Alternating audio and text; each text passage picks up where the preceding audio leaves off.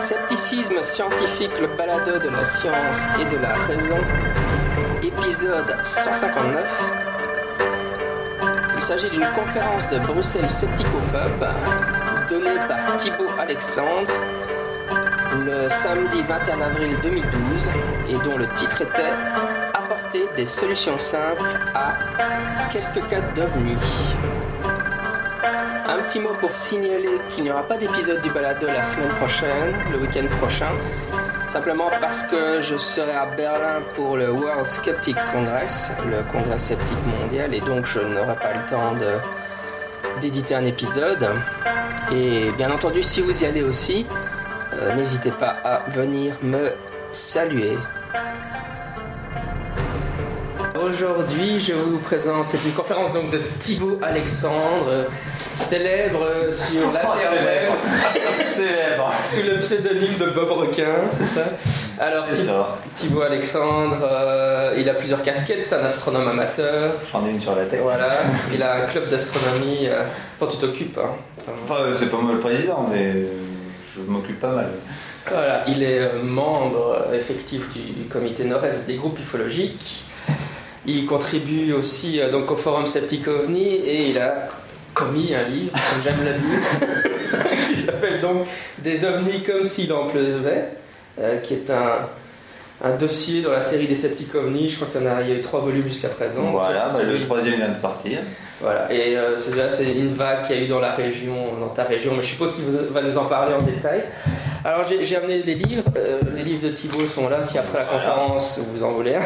enfin, achetez un. et sinon j'ai amené deux autres livres pour faire ma pub à moi, ça c'est le troisième volume de Septiconi, Ouais. et euh, qui est coécrit par trois auteurs, et j'ai écrit un chapitre dedans sur la- la- l'émission radio La guerre des nombres, la guerre des nombres.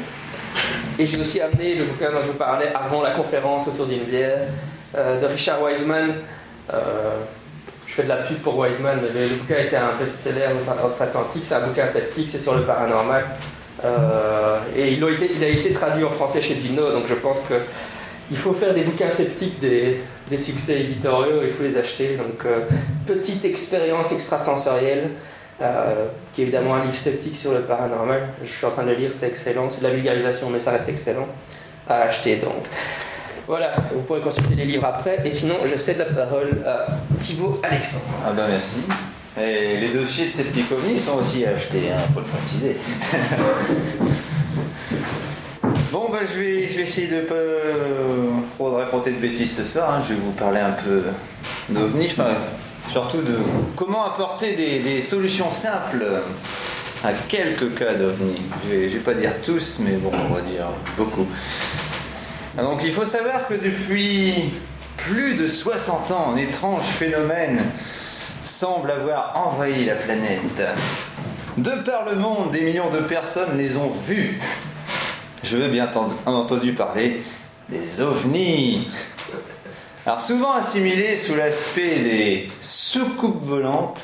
Évidemment, si je vous dis ovni, le premier mot qui vous vient à l'esprit, c'est Extraterrestre. extraterrestre. Ouais, je suis fort. Voilà.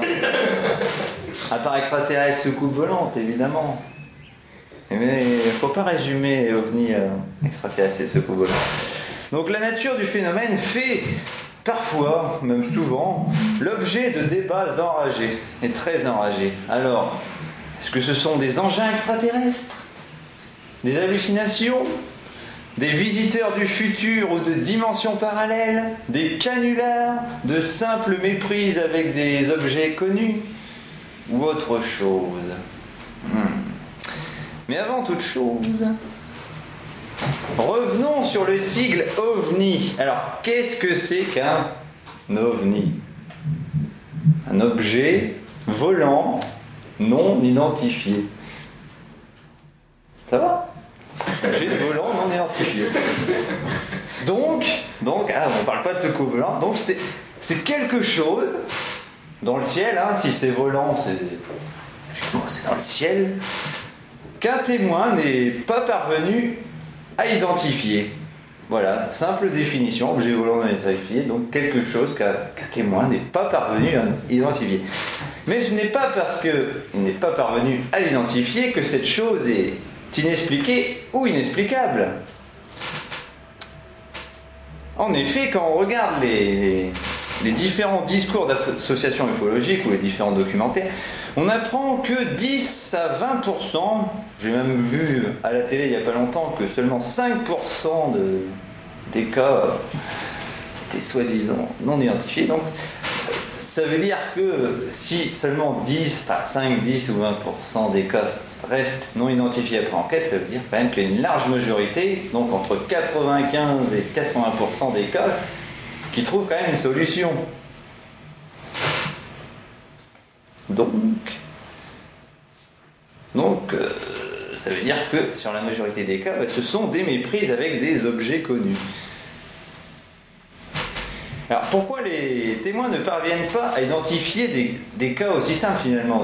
Si, après coup on s'aperçoit que tel cas s'explique, euh, je ne sais pas, par Vénus, par, euh, par telle étoile, par, par un avion, pourtant c'est des- objets dire, simples, connus. Pour- pourquoi ces témoins ne sont pas parvenus à les, identifier Alors tout simplement par méconnaissance, euh, par exemple, euh, par méconnaissance des stimuli, des stimuli pardon, visuels.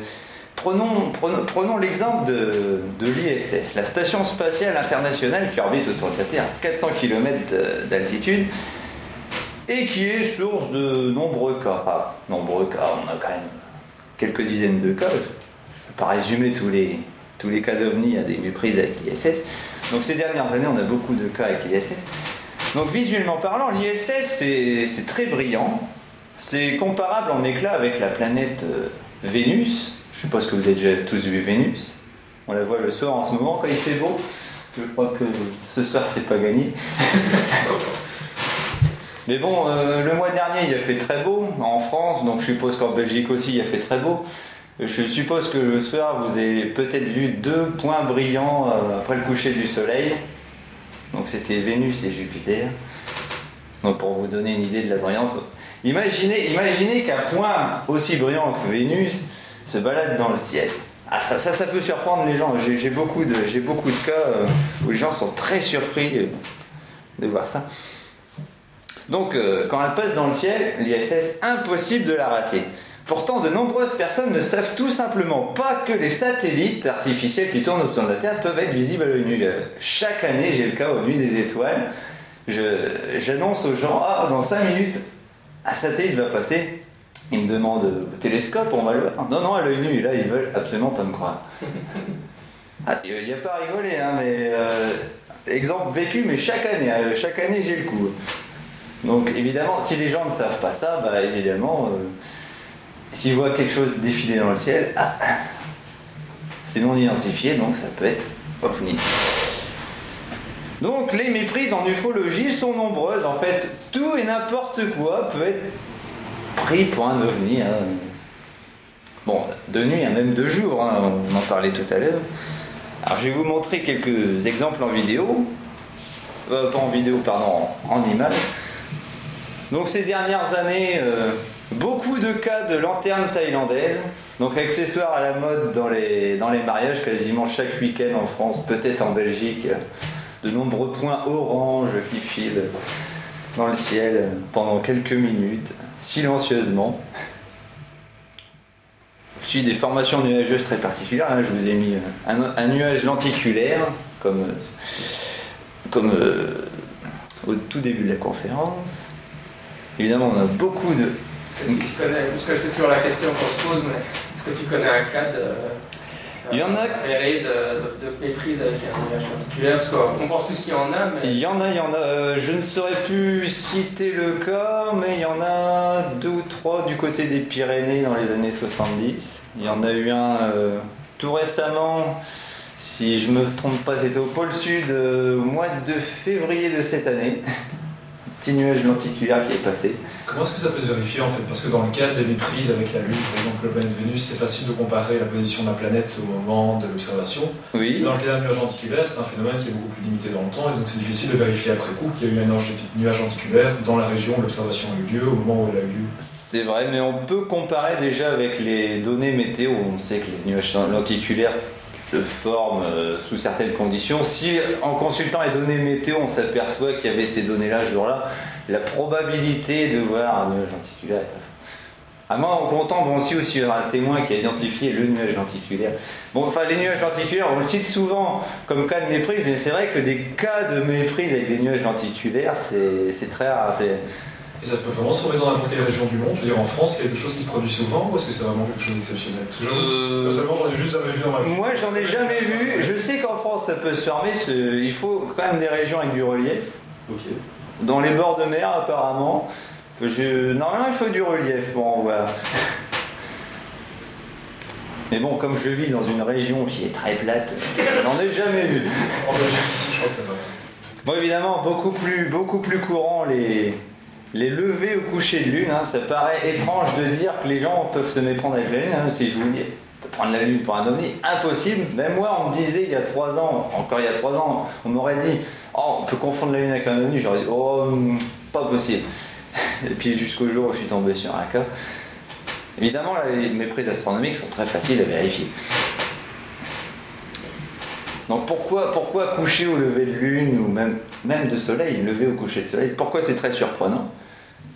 Parce qu'au lever ou au coucher, il faut savoir que la lune ou le soleil, voire même les étoiles, enfin surtout, enfin pas les étoiles, les planètes les plus brillantes, donc Vénus ou Jupiter, elles sont pas comme quand elles sont en hauteur dans le ciel, elles n'ont pas leur aspect habituel, regardez, elles sont déjà orange, rouge, un peu déformées.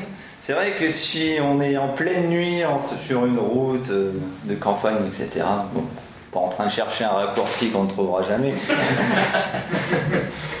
non mais bon, si, on ne s'y attend pas, on tombe sur ça. Qu'est-ce que c'est? J'ai encore eu le cas euh, au mois de février, si je ne me trompe pas, au cours d'une soirée d'observation. J'avais programmé une soirée d'observation dans ma région je savais que ce jour-là, à telle heure, la lune se levait, je voulais voir la réaction du public.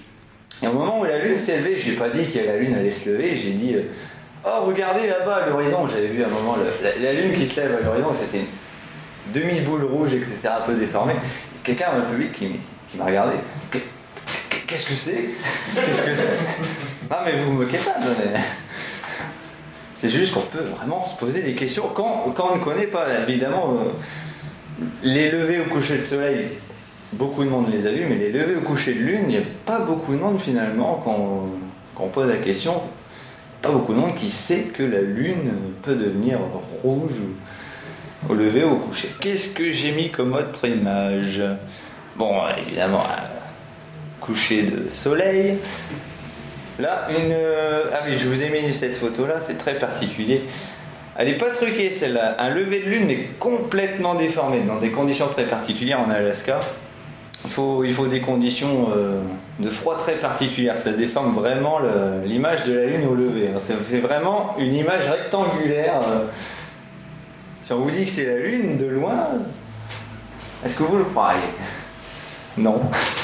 Bon, on a aussi plus rarement, c'est vrai, comme les nuages lenticulaires, encore plus rares, les, cas de Parelli. Je ne sais pas si tout le monde sait ce que c'est qu'une pareille. Donc ce sont des, phénomènes lumineux, euh, entre guillemets, cousins des arcs-en-ciel.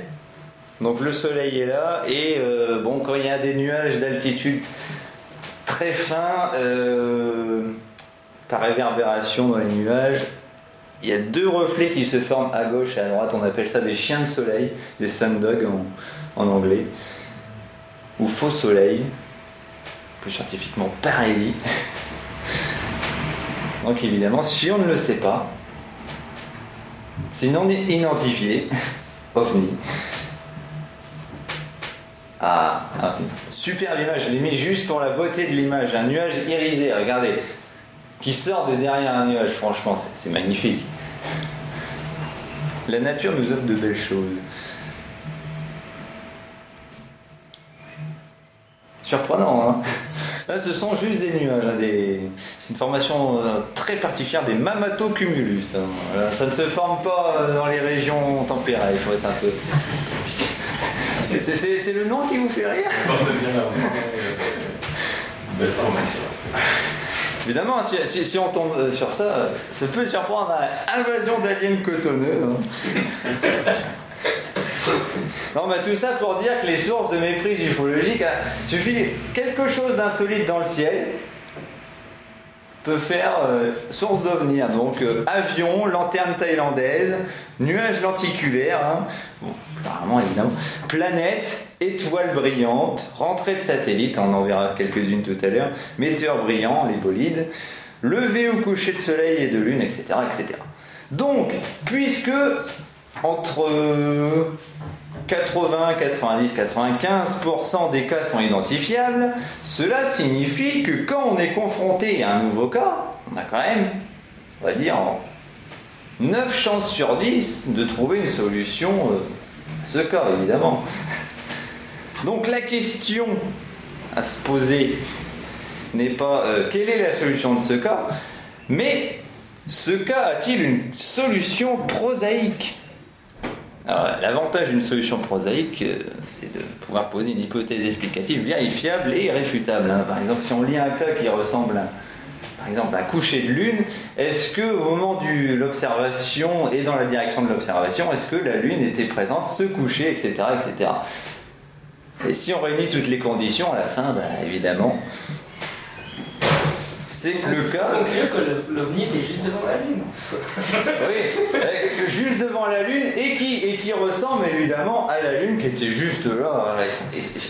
L'OVNI est très balèze. hein.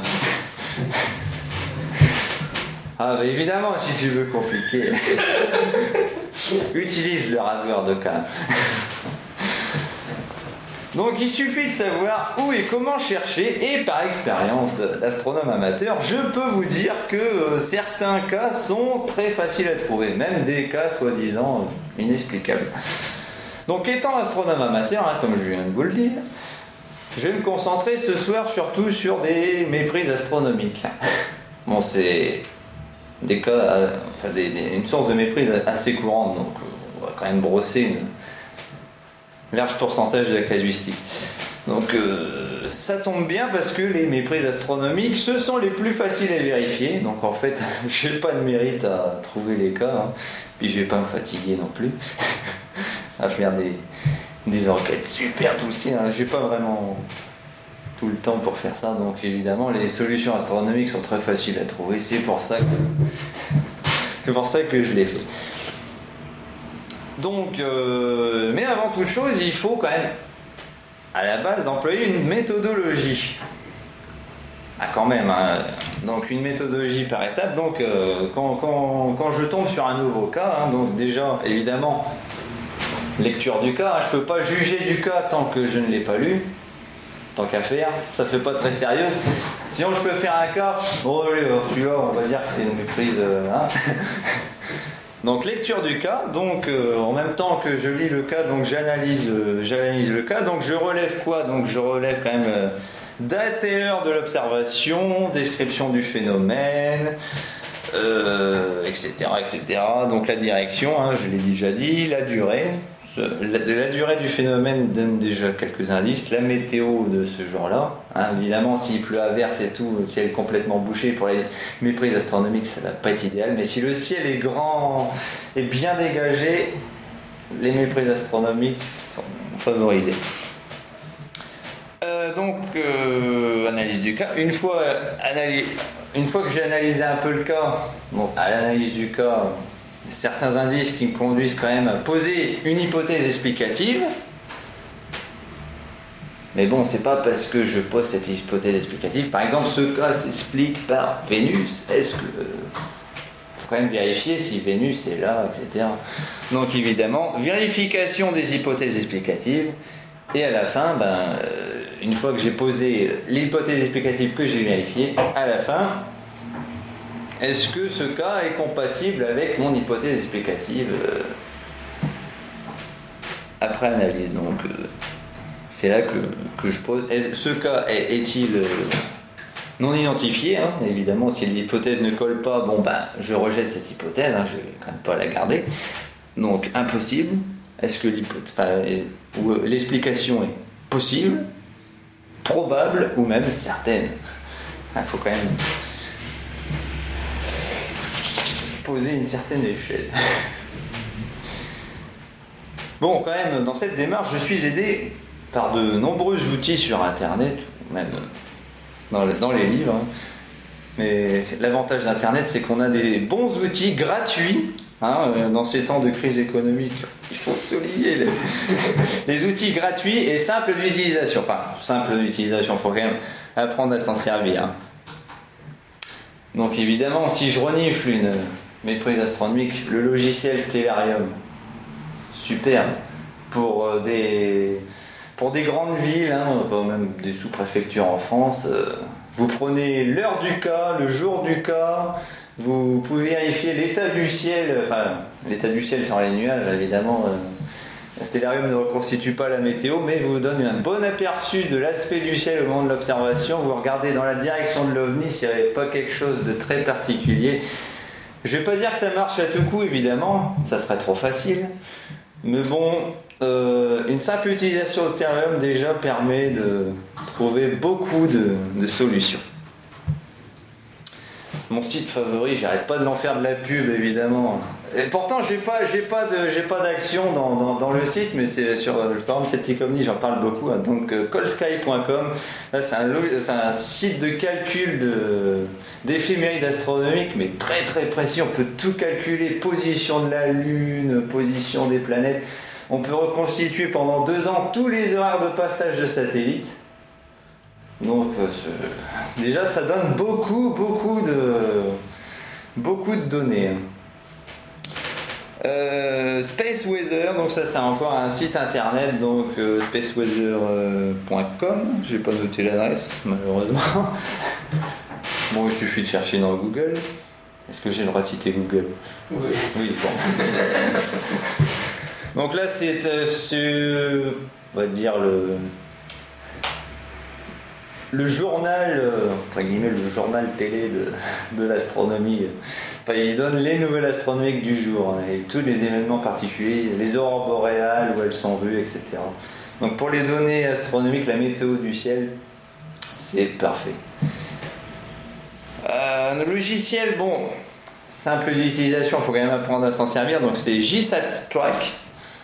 C'est bon, ça demande quand même euh, des notions en calcul.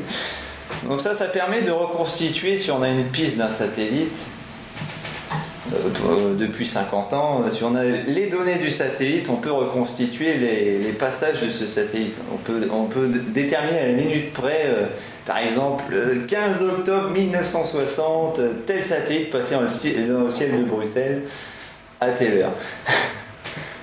On va voir que ce logiciel m'a servi à résoudre quelques cas. Ah, évidemment, outil internet gratuit, mais ça c'est superbe.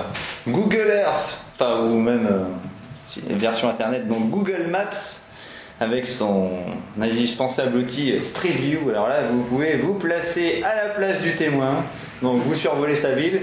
Et si vous avez Street View et que ça se passe sur une route, vous pouvez avoir vraiment le, l'environnement euh, du témoin euh, du cas. Pour reconstituer, c'est parfait. Et là, la photo que je vous ai faite, c'est à côté de Moulins, donc en Auvergne, et il y a vraiment un cas qui s'est passé. J'ai repéré un cas avec la, carte, et euh, en fait, le, le- le cas, le- l'OVNI a été vu en face. Donc, j'ai pas encore trouvé vraiment la solution à ce cas-là, mais j'ai déjà l'idée de l'environnement du témoin. Donc, euh, je vais continuer à chercher. Peut-être que je vais trouver. Peut-être que je ne vais pas trouver. hein. Le, le résultat n'est pas garanti, hein, évidemment. Euh, Qu'est-ce qu'on a comme autre outil? Ah, Géoportail, mais ça c'est spécifique à la France. hein. On est en Belgique, alors est-ce que, est que je vais en parler? Non, enfin, bon, un géoportail, c'est c'est pas c'est pas comme Google Earth, mais mais presque. hein, c'est vraiment tous les tout le cadastre français qui est répertorié dedans. Donc, comme je me concentre surtout sur les cas français, on ne sait pas pourquoi, évidemment je suis français, je vais m'occuper des cas qui sont à côté de chez moi. Donc, euh, pour avoir une bonne idée de la euh, géographie locale, hein, les, collines, etc. euh, on a les courbes de niveau sur, euh, sur Center 4, donc déjà on peut voir où sont les côtes, où sont les bosses, où sont les, où sont les trous, donc déjà. Et puis ben, bien évidemment, euh, dans ma recherche, mais là c'est pas gratuit, hein, quelques livres, euh, quelques livres d'ufologie. Euh, Qu'est-ce que j'ai ramené ce soir? Lueur sceptique, les dossiers de sceptique ovni numéro 3. ah, c'est- il y a le mot sceptique dedans, il ne faut pas lire. Non, je vous ai ramené par exemple OVNI, le premier dossier complet des rencontres approchées en France de Michel Figuet et Jean-Louis Ruchot. Donc là, c'est un catalogue de cas, hein, beaucoup de cas, hein, entre euh, 1900 et 1976. Donc, euh, en fait, c'est parce que sur Internet, on a les, données des cas, mais les, noms de lieux ou les noms de témoins sont euh, systématiquement effacés. Mais grâce à, certains catalogues, on a les noms de lieux. Donc, il faut toujours recouper avec certaines sources. On va voir pourquoi tout à l'heure. Mais bon, déjà aussi des, des- des- des livres et des revues ufologiques sont, sont très intéressantes parce que ça permet quand même de recouper les informations. Voire même des fois on découvre que plus le, plus le cas est, est reproduit et, et plus les détails apparaissent bizarrement.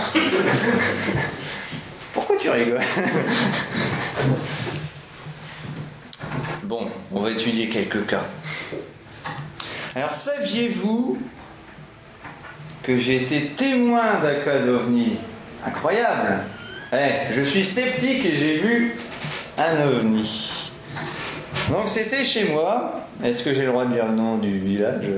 Donc Bercy-le-Sec, à côté de Soissons. Là-bas. Donc bah, c'était il y a 10 ans, le, le 2 mars 2002. Donc euh, bah, voilà, j'observais depuis, depuis chez moi, depuis ma chambre. Bon là ça demandait quand même d'avoir une très, bonne connaissance du ciel parce que c'était vraiment pas spectaculaire. Donc à partir de 9h30 du soir, euh, j'observe le ciel et puis euh, du coin de l'œil, je... tiens, il y a une étoile qui, n'est pas là d'habitude. Bon, c'est parce que c'était un point dans le ciel, vraiment euh, l'aspect d'une étoile, très ordinaire, hein, vraiment pas très brillant, mais bon, du coin de l'œil, ça m'avait attiré. Et puis euh, bon, bah, je, regarde pendant quelques minutes, je, vois un point immobile, donc je, me- dis, bon, bah, je vais quand même attendre quelques instants, parce que des fois ça peut être un avion, les avions qui arrivent sur l'horizon, vus de face, ils, paraissent immobiles, et puis au bout d'un moment, on s'aperçoit au fur et à mesure qu'ils se rapprochent, que ça bouge, mais là c'était parfaitement immobile. Donc, euh, bon, une nouvelle étoile, peut-être une étoile qui venait d'exploser, hein, euh, que j'observais en direct. Mais le plus étrange, c'est qu'au bout de 5-10 minutes, au moment où je regarde l'étoile, je vois sa luminosité qui baisse et qui disparaît. Alors là, pour une explosion d'étoiles, déjà les explosions d'étoiles, déjà, si une étoile explose, une nova, une supernova, ça, ne dure pas quelques minutes, ça dure quand même quelques jours. Alors déjà, euh, bon, surprenant. Et puis, un quart d'heure plus tard, le phénomène recommence. Donc, euh, le point réapparaît, brille pendant 5-10 minutes, disparaît, et pendant un quart d'heure, plus rien, puis d'un seul coup, ça revient. Donc pendant deux heures, j'assiste à, euh, à ce balai, donc euh, qu'est-ce que c'est? Euh, Bon, au cours de l'observation, je me suis aperçu que finalement ce n'était pas une étoile, j'observais euh, à l'aide d'une lunette astronomique non motorisée. Donc il faut savoir que les instruments astronomiques, s'ils ne sont pas motorisés, il faut toujours compenser la rotation de la Terre, puisque la Terre tourne et si on observe le ciel, bah, au bout d'un moment, les étoiles se décalent, sortent du champ il faut recaler le- le- l'instrument. Et là, bon, mon instrument parfaitement immobile, et l'objet immobile. Donc, en fait, ce n'est pas une étoile puisqu'il ne se déplaçait pas avec les étoiles. Donc, c'était quelque chose de beaucoup plus proche que les étoiles. Donc, peut-être, euh, je ne sais pas, un hélicoptère peut-être, immobile. Mais un, un hélicoptère qui reste pendant deux heures, pas loin de chez moi, sans bouger, mais alors, sans bouger, hein, parfaitement immobile, déjà, bizarre. Bon, comme ça ne bouge pas, c'est pas un avion, parce qu'un avion, s'il bouge pas, il va lui arriver des bricoles. Alors qu'est-ce que ça peut être? Une hallucination Vous mentez, monsieur, vous traitez les témoins de menteurs. Peut-être une hallucination. Ou euh, bon, j'avais quand même cherché pendant, pendant deux jours. Bon, j'étais pas non plus apeuré par ce phénomène, mais bon, vu que j'avais vu ça, que ça m'avait intrigué, je m'étais posé des questions. Donc j'avais fait le tour de, toutes les hypothèses. Donc euh, avion, pas possible. Une étoile, bon, ça ne bouge pas, donc impossible. Un hélicoptère, vraiment très peu probable, voire même impossible. Bon, la veille, c'était il y avait eu un lancement d'une fusée Ariane 5 qui lançait le satellite Envisat. Peut-être que c'était lié à ce phénomène, mais bon, normalement, les satellites, euh, ça bouge, donc euh, bon, c'est tout. Donc, pendant 5 ans, j'ai- laissé ce cas de côté. Donc, j'avais quand même, euh, j'avais pris des notes. hein. J'avais laissé ce cas de côté. hein. Bon, je- j'ai quand même vécu ma vie après. hein. Il quand même un- une vie après l'OVNI. Donc, bah, en fait, la question, enfin, la réflexion que je m'étais faite, c'était bon, évidemment, je ne sais pas tout. Je ne sais pas tout, hein, je ne suis pas omniscient. Donc, si ça se trouve, ce cas une solution très simple que, que je ne vois pas, mais peut-être qu'un jour je vais la trouver. Et puis bon, bah, si je la trouve pas, bon, bah, tant pis, hein, ça restera un ovni. hein. c'est la définition d'un ovni, hein, quelque chose d'insolite dans le ciel que je ne sais pas identifier. Bon, j'avais quand même noté la position. Donc, euh, bon, oh, oh, oh, j'avais fait des repères aux étoiles. Donc, c'était au croisement des lignes euh, reliant les étoiles bêta et delta sextant et gamma et epsilon sextant. Donc, ça nous donne des coordonnées stellaires. Oh là là, attention, je, je parle comme un astronome. Donc c'était visible dans la constellation du Sextant. hein. Le Sextant est une petite constellation coincée entre le lion et l'hydre femelle. Et donc je faire un peu de pub pour mon club. hein. La semaine prochaine, soirée d'observation, le thème sera justement le Sextant et l'hydre femelle. Donc c'était ici, donc c'est dans ce secteur. Bon, évidemment, ça ne va pas vous parler. Mais notez quand même les coordonnées stellaires qui nous donnent une ascension droite de 10h30, enfin à peu près, un 10h30 et une déclinaison de 8 degrés sous l'équateur céleste. Ces données sont très importantes parce qu'en fait, ce cas d'OVNI, j'ai trouvé la solution 5 ans plus tard, sans, chercher. C'est ça de dire, j'ai trouvé la solution sans la chercher. Voilà. Donc cinq ans plus tard, je, préparais une conférence sur l'observation des satellites artificiels. Donc évidemment, avant de faire une conférence, euh, je, consulte quand même des documents, je rassemble des documents pour pouvoir faire quelque chose de bien. Et puis au détour d'un site internet qui explique un peu l'observation des satellites artificiels, je tombe sur un petit paragraphe. hein, je m'attendais vraiment pas à trouver la solution à, à ce cas. Donc je lis les satellites géostationnaires. Donc la brillance des satellites géostationnaires dépend de la géométrie observateur à satellite. Il y a en effet une configuration géométrique pour laquelle il présente une luminosité maximale. Pour le sud de la Belgique, tiens, on est en Belgique ce soir, et le Luxembourg, la meilleure époque se situe vers 22h50 TU, donc 1h du matin en début d'hiver. Ceci est vrai pour chaque jour de l'année. Se greffe sur cette géométrie un effet saisonnier. Depuis nos régions, 50 degrés nord, 5 degrés est, les satellites géostationnaires sont plus brillants aux alentours du 1er mars au 10 octobre, et, du 10 octobre pardon, à leur sortie de l'ombre de la Terre.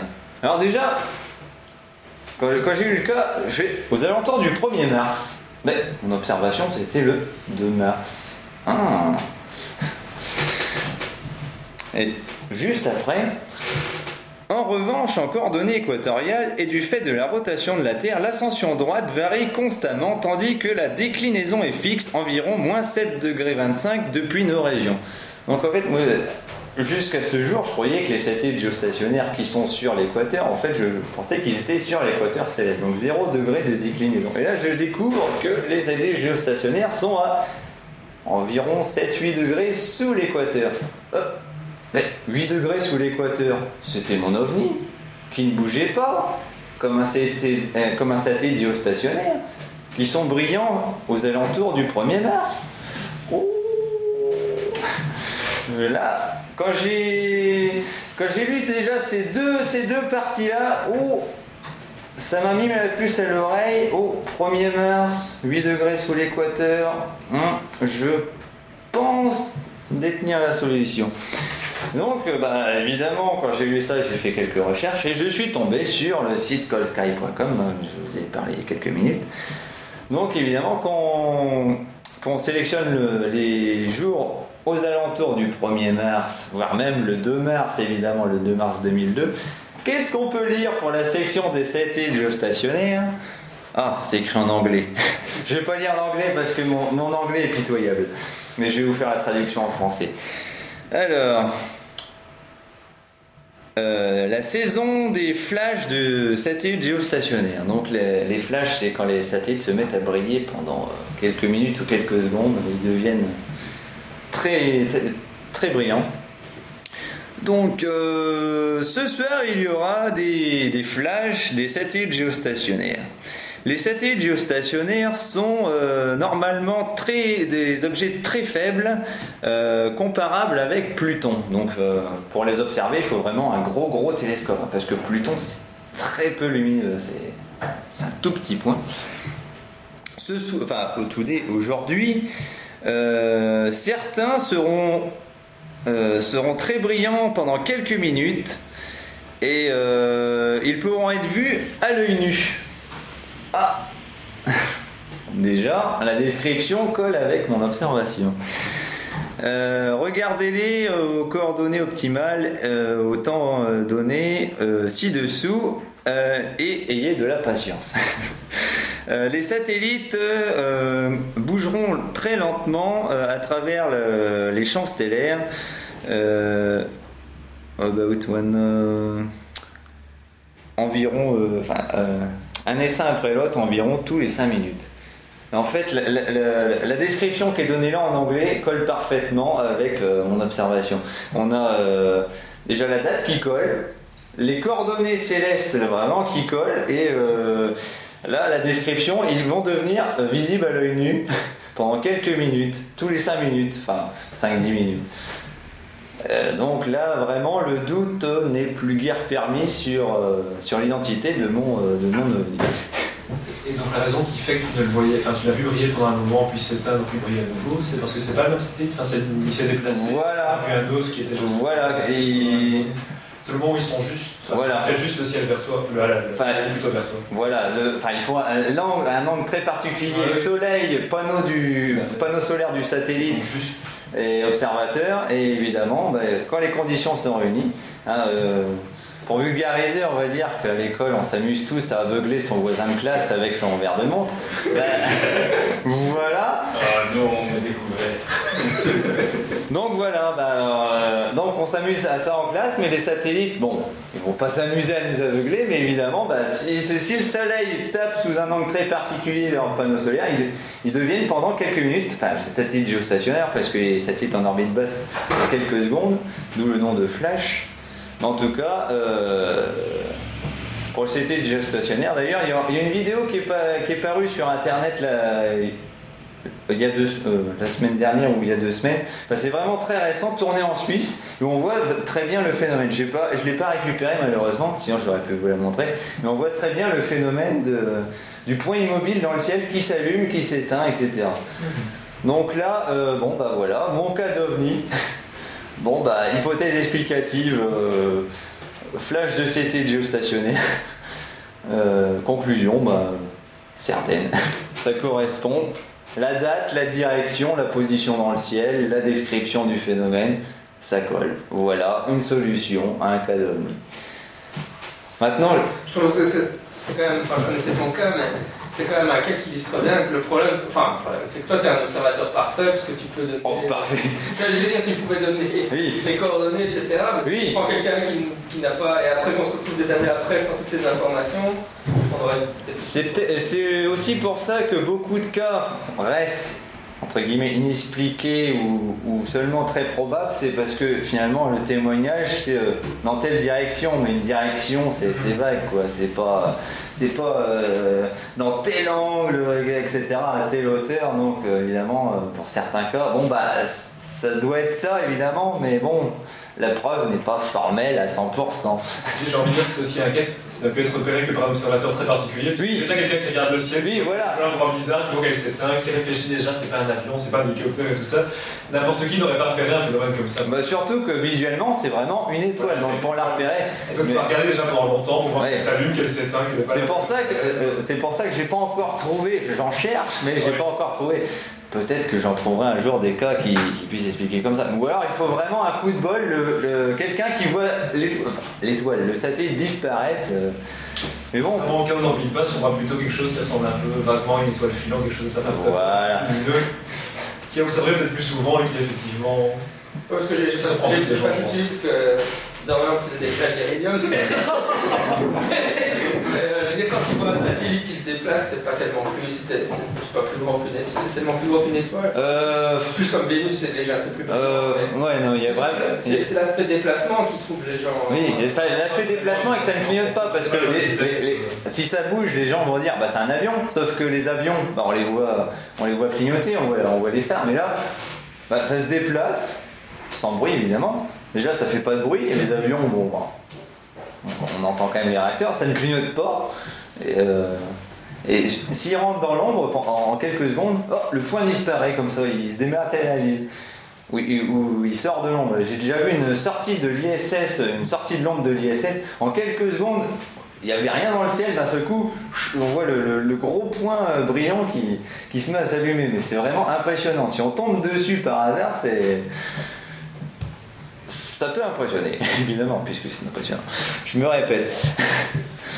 Bon, alors on va attaquer le, gros morceau, évidemment, sur Septic OVNI, si, je me suis fait connaître, c'est vraiment parce que euh, sur Septic OVNI, depuis euh, deux ans, euh, on s'amuse, entre guillemets, à, à reclassifier, c'est pas officiel, mais on reclassifie les cas du GEPAN. Ah, le GEPAN Qu'est-ce que c'est que le GEPAN alors le GEPAN, donc, ça, signifie le groupe d'études et d'informations sur les phénomènes aérospatiaux non identifiés.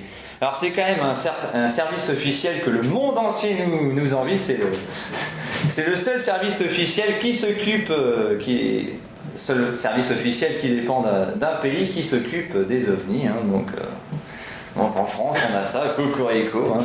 Donc ça dépend du CNES, hein, le Centre euh, national d'études spatiales. Ah, le GEPAN. Et donc, euh, il est censé étudier les ovnis, plus ou moins bien.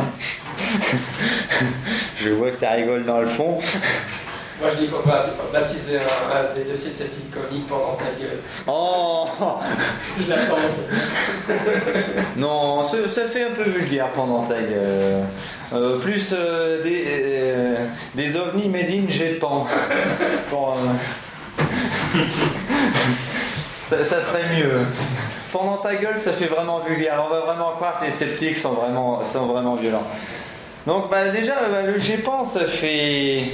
Enfin, on va dire que ça fait longtemps que ça existe hein, quand même. Enfin, ça succède au GEPAN. Euh, notez que la première version du GEPAN n'avait pas de I dans son nom. C'était seulement le groupe d'études des phénomènes aérospéciaux non, identifiés. Donc euh, créé en 1977, qui devient en 1988 le CEPRA. Alors là, euh, les significations, ça a changé en cours de route. Donc c'était le service d'études des phénomènes de rentrée atmosphérique, qui est devenu le service d'études des phénomènes. enfin, ça a changé plusieurs fois de nom. Donc euh, le CEPRA dissous en 2004 hein, parce que bon euh, apparemment le directeur n'était pas très n'était pas très bon.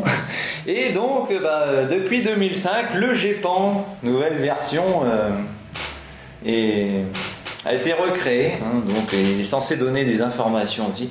On- enfin on a quand même un gros avantage avec cette nouvelle version du GEPAN c'est que sur leur site quand même on a on a les cas et on a aussi des les copies des, procès-verbaux de, gendarmerie. Donc on en a vraiment le témoignage à l'état brut.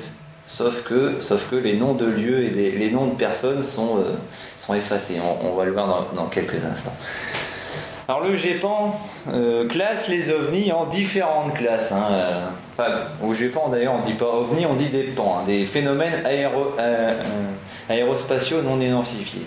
Alors là, d'après la définition, c'est pas PAN, c'est PANI non identifié. Mais ils disent PAN. Alors je sais pas pourquoi.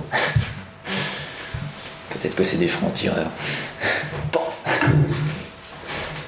Rigolez, j'ai essayé de faire un jeu de mots. Pardon, pardon, pardon. sur les jeux à la place de pan. Ah oui, bah, les, les jeux de mots à passe de pan, euh, euh, j'ai toujours dit qu'un pan qui remonte au, au- au temps des dinosaures, c'est un pangé. euh. Donc. Pardon, pardon, pardon, excusez-moi. Non, donc, euh, dans les différentes catégories de pans, donc, nous avons le pan A.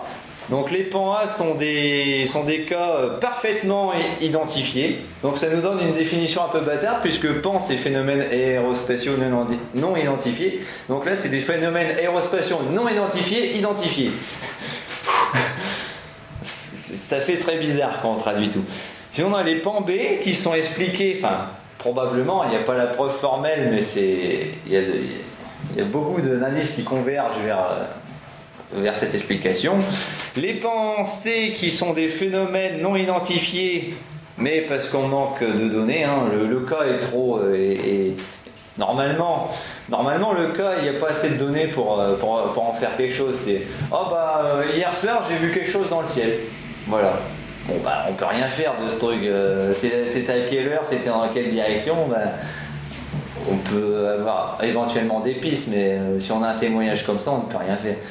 Euh, mais bon, non, il y a peut-être la moitié des pensées finalement, on peut faire des, des trucs. On- On va voir que j'ai trouvé beaucoup de pensées.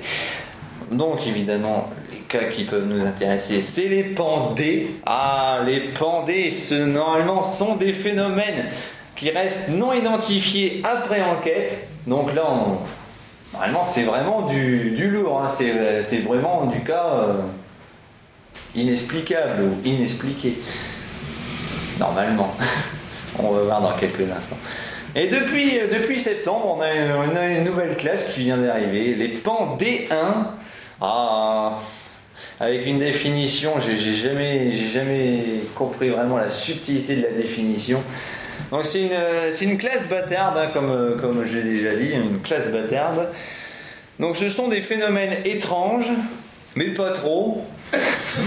C'est- quasiment la définition qu'ils donnent sur le site. hein. C'est des phénomènes étranges, mais euh, ils sont pas si étranges que ça. Mais euh, euh, avec des témoignages uniques. Évidemment, si on a un témoin unique, ben, pour recouper les informations, ça pas de pratique. Euh, sans enregistrement ou vidéo.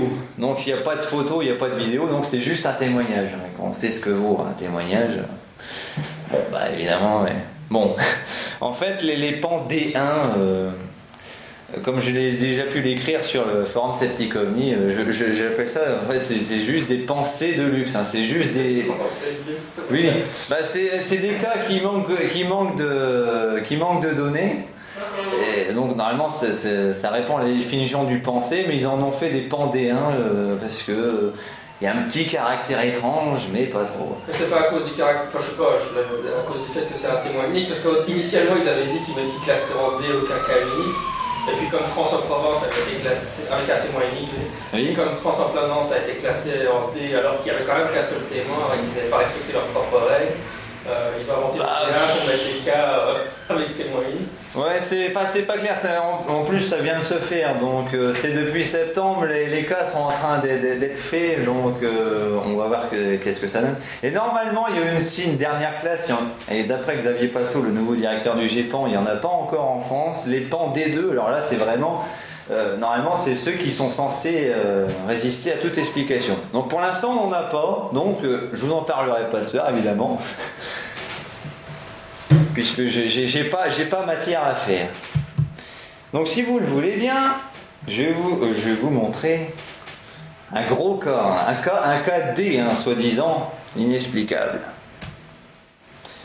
Ah pardon, pardon. Avant, avant, avant toute chose, avant toute chose, je vais vous euh, montrer un peu comment lire dans les pans du GEPAN. C'est du texte, hein, donc je vais pas vous apprendre à lire un texte. Mais le problème, c'est que c'est une tâche ardue de lire dans les pans du GEPAN. Parce que j'ai déjà dit, les noms propres, donc les noms de témoins, ou les noms de lieux sont caverdés. Bon, les noms de témoins, je comprends que par souci, euh, on, on, on- on rende les gens anonymes, hein, pour pas, pour pas qu'on se moque d'eux, etc. Par contre, là, les noms de lieux sont complètement effacés. Alors là, pour se repérer, c'est la galère. On a des cas, c'est GTA. Et j'ai vu un ovni dans la direction de. Et il s'est dirigé vers. D'accord Ok. Voilà, donc euh, on- euh, quand, quand on a ça, bah, évidemment, euh, là il faut ruser. hein. Des fois, on a quelques indications euh, dans les témoignages. On a ah, un- une antenne télé, donc bah, des antennes télé, il y en a pas, il y en a pas partout, donc on arrive à se repérer. On a, des, de temps en temps des, collines euh, particulières. Mais heureusement, des fois, le GEPAN a oublié des- euh, GEPAN a oublié d'effacer les noms de lieux, donc évidemment, là, je me régale. Euh, Qu'est-ce qui. ah oui, euh, voilà. Euh, autre chose euh, dans les pans du GEPAN, ils fournissent des cartes ou des photos des, des mais le problème c'est que les cartes sont. Euh, les trois quarts du temps, euh, il manque beaucoup de choses. Ils effacent tout. On a des cartes, on a un carré blanc. Voilà. Alors pour se repérer, voilà, euh, il y avait- il y avait les routes et tout. Non, non, ils ont tout effacé. Donc, euh, ben, pour se repérer, euh, euh, ça demande du temps. euh, de, la patience et de la chance. Euh, les photos manquent aussi. On a, censé. Il y a des témoins qui ont pris les- l'OVNI en photo. Ah, évidemment, bah, c'est une photo. On, se dit, euh, on va pouvoir se faire une idée d'après la photo. Ah, sauf que la photo, carré blanc. Ah ouais, bon bah voilà. Tant pis. Et euh, faut aussi savoir que les noms de- des cas dans la base du données du GEPAN euh, ne correspondent pas forcément au lieu où ont lieu les observations, mais au nom des gendarmeries où les témoignages sont recueillis. Ça, c'est important. ça- ça-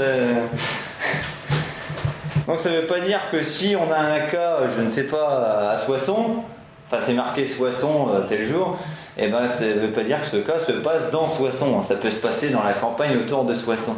Des fois, ça peut se passer beaucoup plus loin que ça. Je vous ai même trouvé un, cas. C'est marqué Caen, euh, donc Caen, euh, ville en Normandie. hein. vous voyez tous où est Caen, la Normandie. Donc euh, Caen, le 29 avril 1978, etc. Et dans la description, on peut lire le 29 avril 1978 en déplacement dans la région de Verdun. Donc voilà, c'est marqué Caen, donc on s'imagine que c'est en pleine campagne normande, mais en fait on s'aperçoit que c'est à côté de Verdun. Donc, euh, bah, donc il faut se méfier des noms de les noms qui sont fournis. hein. C'est pas parce que le c'est pas parce que c'est marqué le cas se passe à Caen ici, ça se passe à Verdun. Bon, dans 95% des cas, ça se passe vraiment autour à quelques kilomètres près de, de la gendarmerie euh, citée. Donc euh, ça marche, mais bon, pour certains cas, il faut se méfier. On sait pourquoi ils enlèvent le nom des, lieux, enfin, ils ont donné une raison. Euh, Bonne question, je n'ai pas la réponse. Normalement, il ne devrait pas effacer les noms de lieux, puisque dans le, dans le nom GEPAN, il y a le I qui. Ça veut dire information. Peu- ouais, enfin. De toute façon, avant qu'Henri fasse pression Ouais. sur le, la, la CNES, il mettait rien en ligne, donc c'était un problème. C'est un peu mettre en ligne sans mettre en ligne. Oui, voilà. Par contre, il y a aussi, euh, il y a aussi des situations très bizarres. Euh, il y a des cas, donc ils effacent tous les noms de lieux dans le témoignage, par contre ils peuvent fournir des cartes très précises. Euh, J'ai dit qu'il y a des cartes qui manquent, mais des fois il y a des cartes très précises, des, plans cadastraux on sait exactement où est la maison. Alors je vois pas l'intérêt d'effacer les noms de lieux si c'est pour après montrer où était la maison, euh, etc. On a vraiment le lieu précis. Pourquoi effacer le nom du village? Franchement. Il y a des logiques qui m'échappent, mais bon. Donc on va voir un premier cas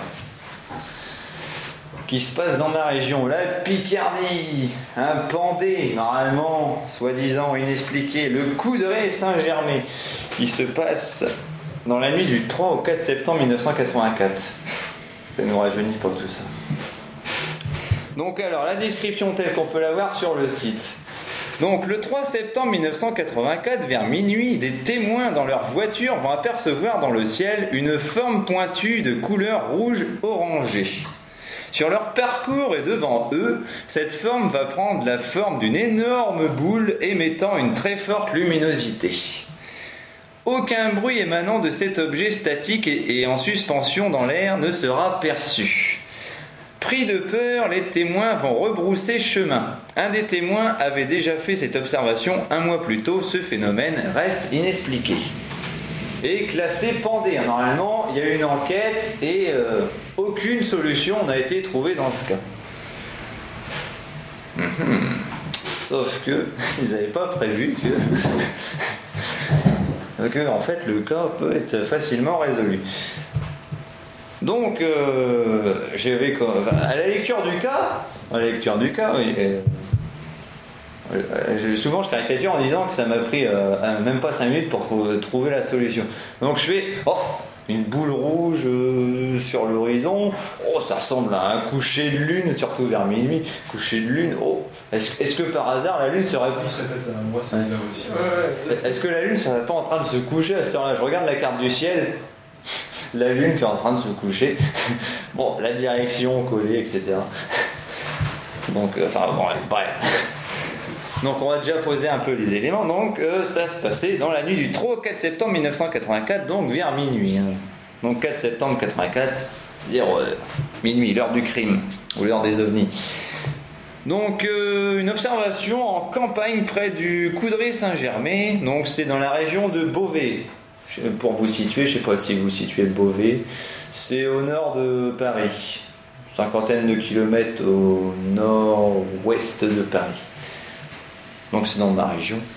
Évidemment, hein, quand, j'avais commencé.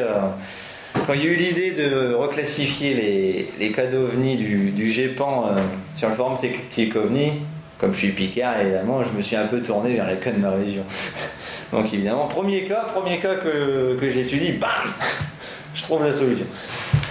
Donc euh, le Coudray Saint-Germain, donc Beauvais est là, sur la carte, et le Coudray Saint-Germain est là. Donc c'est euh, c'est à l'ouest de Beauvais. Donc en direct, euh, l'OVNI est vu en direction de Série-Fontaine. Parce que là, on a, des directions précises. En fait, il faut savoir que la dernière page du PV de gendarmerie, le GEPAN a oublié d'effacer les noms de lieux. Donc on connaît le nom des témoins. Alors là, là on, pourrait presque les retrouver, mais bon, c'est en 84. Alors retrouver les gens euh, 30 ans après, c'est pas forcément évident. Mais là, on a vraiment, on sait où ils étaient et dans quelle direction ils ont vu l'OVNI. Donc, euh, vu en direction de Série-Fontaine. Série-Fontaine, c'est le village qui est ici. Donc, on sait que l'OVNI, s'il est dans cette direction, donc, vu d'ici, il était vu par là. Donc, euh, bah, d'après la carte, OVNI vu au, à peu près entre le sud-ouest et le sud-sud-ouest. Bon, ça, déjà, c'est un élément concret. hein. D'après le témoignage, élément concret. Et ben, on va pouvoir comparer. euh, avec ces, quelques éléments. Donc déjà rien que la description, etc. On va pouvoir comparer. Ah, euh, on va quand même, euh, on va quand même noter les caractéristiques de l'OVNI, hein, quand même. Donc, je, bon, j'ai j'ai pas recopié tout le PV de gendarmerie parce qu'il y en a 5 pages. hein. Mais bon, description physique de, de l'OVNI. Donc, c'est un objet rouge-orange dans le ciel ayant une forme pointue puis d'une boule. On ne voyait qu'un rond et il est difficile de déterminer le volume et la forme exacte. C'était une grosse boule énorme de couleur orange-rouge. Cela prenait euh, la largeur de la route. Donc déjà, c'est un gros objet. hein. Euh, le volume représentait la grandeur d'une maison. Bon, et vu à combien, vu à combien de mètres c'est, ça, ça veut pas dire grand chose. Le volume d'une maison, c'est vu à quoi C'est vu euh, tout près C'est vu à 100 mètres Euh, Les témoignages d'OVNI, c'est, c'est souvent ça, hein. ça, avait la taille d'un avion. Bah oui, mais vu de. vu de. vu de quelle distance? Donc, hauteur angulaire, on peut, déterminer d'après le témoignage que la hauteur angulaire est vraiment très faible, hein, parce que l'OVNI, euh, enfin, la boule, n'était pas très haute. Elle n'était pas à plus de 30 mètres de haut à environ 30 ou 40 mètres au-dessus du sol. La boule se trouvait à l'aplomb de la route, presque posée. Ah, déjà, c'est vraiment sur l'horizon. Alors déjà, hypothèse explicative, coucher de lune. euh, évidemment, coucher de lune, c'est sur l'horizon. Euh, J'ai perdu de vue cette boule car par la suite, elle était cachée par les maisons. Oui, parce que les témoins étaient en voiture, donc évidemment, si c'est caché par les maisons, euh, ça peut pas être vraiment euh, très haut dans le ciel. Pour moi, elle n'était pas posée par terre, elle se trouvait à un mètre du sol. Donc déjà, une idée de proximité du sol. La boule se trouvait au niveau de la ligne sombre que font les arbres la nuit. Donc vraiment, l'idée d'horizon. Mais alors, on a un détail clé, c'est magnifique. Il y, a, trois témoins pour ce cas-là, mais le, dernier témoin, il donne la clé de l'énigme sans, sans- sans le savoir. Il décrit l'ovni, mais parfaitement. Donc, euh, elle était toujours ronde, mais toutefois, il manquait un morceau à gauche, comme s'il man- euh, comme s'il manquait un croissant. Et là, pour, pour tout astronome, pour tous ceux qui connaissent la Lune, bah, ça ressemble à une phase de la Lune qui est comprise entre le, entre le premier quartier et la pleine Lune. Puisque la, la Lune arbore des phases, hein, donc ça commence avec la nouvelle Lune, donc on ne la voit pas. Après, le soir, on a un petit croissant qui de jour en jour s'épaissit, devient une demi-lune, donc le premier quartier. Puis après, il commence à s'arrondir jusqu'à la pleine Lune. Après, il y a le phénomène inverse, donc euh, il y a une demi-lune, mais c'est le dernier quartier, etc. etc. Donc, Rien qu'avec ces... rien qu'avec ce témoignage, on peut parier que c'est un coucher de lune et que la lune est à deux ou trois jours de la pleine lune. Détail clé. hein. Mais alors, est-ce que ça correspond à une lune gibbeuse à quelques jours de la pleine lune? Donc, hy- hypothèse explicative, je vais dire évidente, mais évidemment. Donc, c'est-à-dire c'est une méprise avec la Lune que au coucher, hein, mais évidemment on a vu que c'est sur l'horizon, puis c'est rouge, donc Lune au coucher, euh, avec une phase entre le premier quartier et la pleine Lune. Et ben, on a Stellarium sous la main, on sait que c'est à côté de Beauvais, on connaît l'heure, on connaît le jour, vérifions sur Stellarium. Ah Surprise Exactement dans la direction indiquée, donc entre l'ouest et le sud, donc au sud-ouest. Qu'est-ce qu'on trouve sur l'horizon? La Lune. Ah. Et aspect de la Lune ce soir-là, la boule où il manque un croissant à gauche. Les témoins auraient voulu décrire la Lune, ils se seraient pas pris autrement. Superbe. Superbe. Donc, euh, grâce à callsky.com, j'ai quand même noté les données physiques lunaires au moment de l'observation. Donc, le 4 septembre à minuit, donc la Lune était à 0,83 degrés de hauteur angulaire, donc vraiment à peine 1 degré au-dessus de l'horizon euh, réel, donc vraiment en train de se coucher. Donc l'azimut, donc c'est vraiment la direction euh, angulaire. Donc, euh, j'ai pas expliqué ce que c'était l'azimut. L'azimut, c'est la direction sur l'horizon. Ça commence au nord, on a un azimut de 0 degré. Après, on se décale vers l'est, un azimut de 90 degrés. Le sud, 180 degrés. Euh, L'ouest, 270 degrés. Donc, évidemment, ça marche en degrés. Donc, 200. Ici, la Lune est à 225 degrés d'azimut, donc qui correspond au sud-ouest. La direction indiquée de l'OVNI. Euh, elle se couchait à 1h moins 20 du matin, donc l'observation dure euh, un quart d'heure, 20 minutes, donc ça, correspond. Et nous étions un jour et demi après le premier quartier. J'ai écrit dernier quartier, je, me rends compte que j'ai oh, fait une faute dans mon texte. Pardon, excusez-moi. Donc c'est euh, un jour et demi après le premier quartier, comme on pouvait s'y attendre? J'ai même reconstitué sur carte, hein, sur, sur euh, sur Géoportail, sur Google, euh, sur Google Maps. Donc j'avais noté la direction de la Lune. On connaît la direction de la Lune, on a 225 degrés d'azimut. Je sais pas si vous voyez très bien la flèche rouge. Ah ouais. Non, tu viens de le dire, oui. Ouais. Et ici, la flèche blanche, euh, direction de l'OVNI, en fait, les, les deux lignes se- sont, sont parallèles. Donc, l'OVNI qui correspond à la description de, de la Lune, pile dans la direction de la Lune. Donc, conclusion. Bah, finalement, c'était une méprise avec la Lune. Donc, euh, cas euh, quand même classé Pandé, hein, soi-disant qu'il ne trouvait pas d'explication, bah, euh, bah là j'en ai une toute simple. hein. Surtout avec le détail clé, hein, la, boule, la boule rouge où à gauche il, il manque un croissant, donc c'est vraiment caractéristique d'une lune gibbeuse. Quand, quand les cas sont publiés en Pandé, il n'y a pas un résumé, un compte rendu de l'enquête qui est- Euh, c'est très rare. Et justement, normalement, ils, normalement, ils doivent être en- enquêtés. Donc, on doit s'attendre à un compte rendu d'enquête, en toute logique. Mais finalement, il y a, il y a quoi? Il y a peut-être seulement une vingtaine de cas. Il y a, normalement, il y a, il y a 220 cas de pandés et il y en a peut-être une, à peine une vingtaine où il y a un compte rendu. Ce que j'avais demandé aussi, en fait, le GEPAN détaille ses méthodes d'investigation, parce que là, quand tu, enfin, maintenant, tu présentes le cas, en tout cas, il paraît vraiment évident. Enfin, le coup de méprise avec la lune, c'est bien un truc assez courant. Bah là, il n'y a, pas de compte rendu d'enquête, donc il y a pas, pour celui-là, il n'y a, pas de- il y a pas de description. Est-ce qu'on sait de quand datent ces enquêtes J'imagine qu'elles datent de l'époque à laquelle l'observation leur a été donnée. Enfin, est-ce que ça date vraiment des années Euh, quand il y a des comptes rendus, oui, euh, enfin, les comptes rendus euh, sont rédigés par ceux qui font les enquêtes. Alors, euh, Il n'y a pas toujours la date euh, où, où, les, où, ça, où ça a été fait.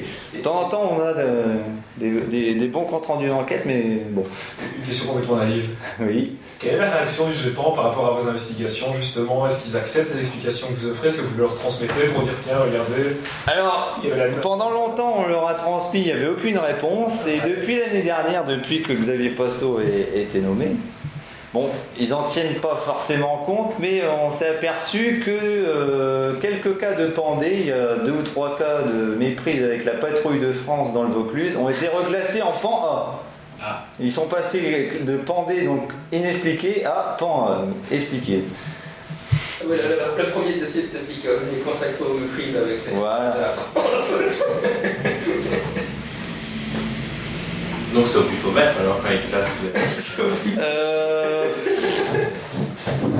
Oui, on va dire ça. Après ça, il faut regarder les, les passages TV de Jean-Jacques Velasco à l'époque où il disait euh, tous les canons, enfin ces pourcentages de canons expliqués, si c'était ça, c'est canons expliqués. Ouais. Je ne sais pas quelle est le personnel exact du GEPAN, mais il faut aussi dire que la méthodologie, quand même, des ufologues, enfin, des gens qui s'intéressent à ce genre de phénomène, a quand même évolué. Maintenant, Oui. il y a des outils comme Stellario qui sont super. Oui, pas si on peut vraiment jeter la pierre au GEPAN de l'époque. pas Non, à- l'époque, parce que- ouais. Si maintenant ils publient en ligne des résultats de dossiers qui datent d'il y a vraiment très très longtemps, on peut peut-être comprendre Oui. n'aient pas. À l'époque, c'était pas évident, évidemment, Voilà, avec c'est les, outils, avec les outils qu'on a maintenant. À l'époque, il fallait quand même calculer la position de la Lune euh, avec une calculette, par Voilà, ce exemple. genre de choses, il faut y Là, là, là en, en- en quelques secondes, euh, j'allume Stellarium, je, je donne telle ville, je donne l'heure, etc. on l'a Bon. direct. Voilà. Mais donc, question naïve.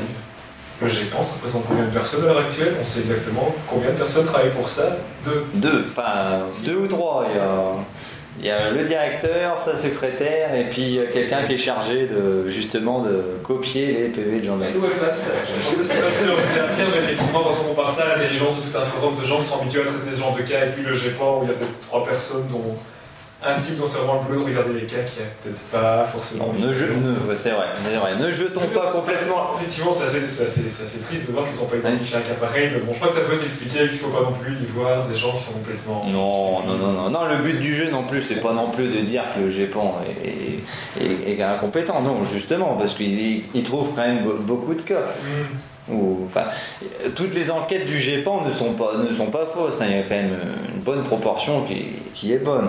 Donc il faut pas non plus. euh, Mais bon, euh, tout ça pour dire quand même, il y a- il y a beaucoup de pandés. Normalement, il y a deux- dans la liste, il y a 220 cas de pandés. Sur Septic OVNI, on a réduit la liste pour l'instant à 90. Je vois. Euh, bon, il y a certains cas qui demandent encore confirmation, etc. Mais bon, euh, Bon, je veux dire, le, le GEPAN s'est amélioré ces dernières années de- depuis le départ de Jean Velasco et puis de nouveau Xavier Passot, mais bon, il est supposé être employé à temps plein. Il a Mm. 200 cas réputés à des boulonneuves, et il pourrait les passer en priorité. Enfin, bon, je casse, je casse les sucres sur le GEPAN quand même. C'est c'est quand même ça, parce que c'est important de le dire, c'est là que viennent les statistiques sur le pourcentage de cas Ouais, identifiés, c'est ça, ça vient de là. oui. Donc il faut prendre en compte le fait que c'est une petite équipe avec des gens pas forcément compétents ou qui n'ont pas forcément le temps de, ou qui n'avaient pas les compétences à Bah, oui. comme il fallait. Donc c'est intéressant à dire ça, je pense. Ce qu'on pouvait leur reprocher avant, surtout, c'était à l'époque de Velasco, c'est qu'après il faisait des déclarations tonitruantes sur, euh, sur les visiteurs extraterrestres, qui, surveillent les centrales nucléaires en France. oh là, oh là, attention, n'aborde pas ce sujet puisqu'il y y, a, il y a un cas très chaud depuis quelques mois sur en France. Euh, je ne citerai pas le nom parce qu'on va, on va encore faire un procès. Mais bon, les, les connaisseurs reconnaîtront. On en parlera après. On aura coupé l'enregistrement. Voilà. Ça sera hors, euh, hors enregistrement. On pourra se lâcher. Non, non, je, je plaisante. hein. Auditeur, ne- n'imaginez pas des choses.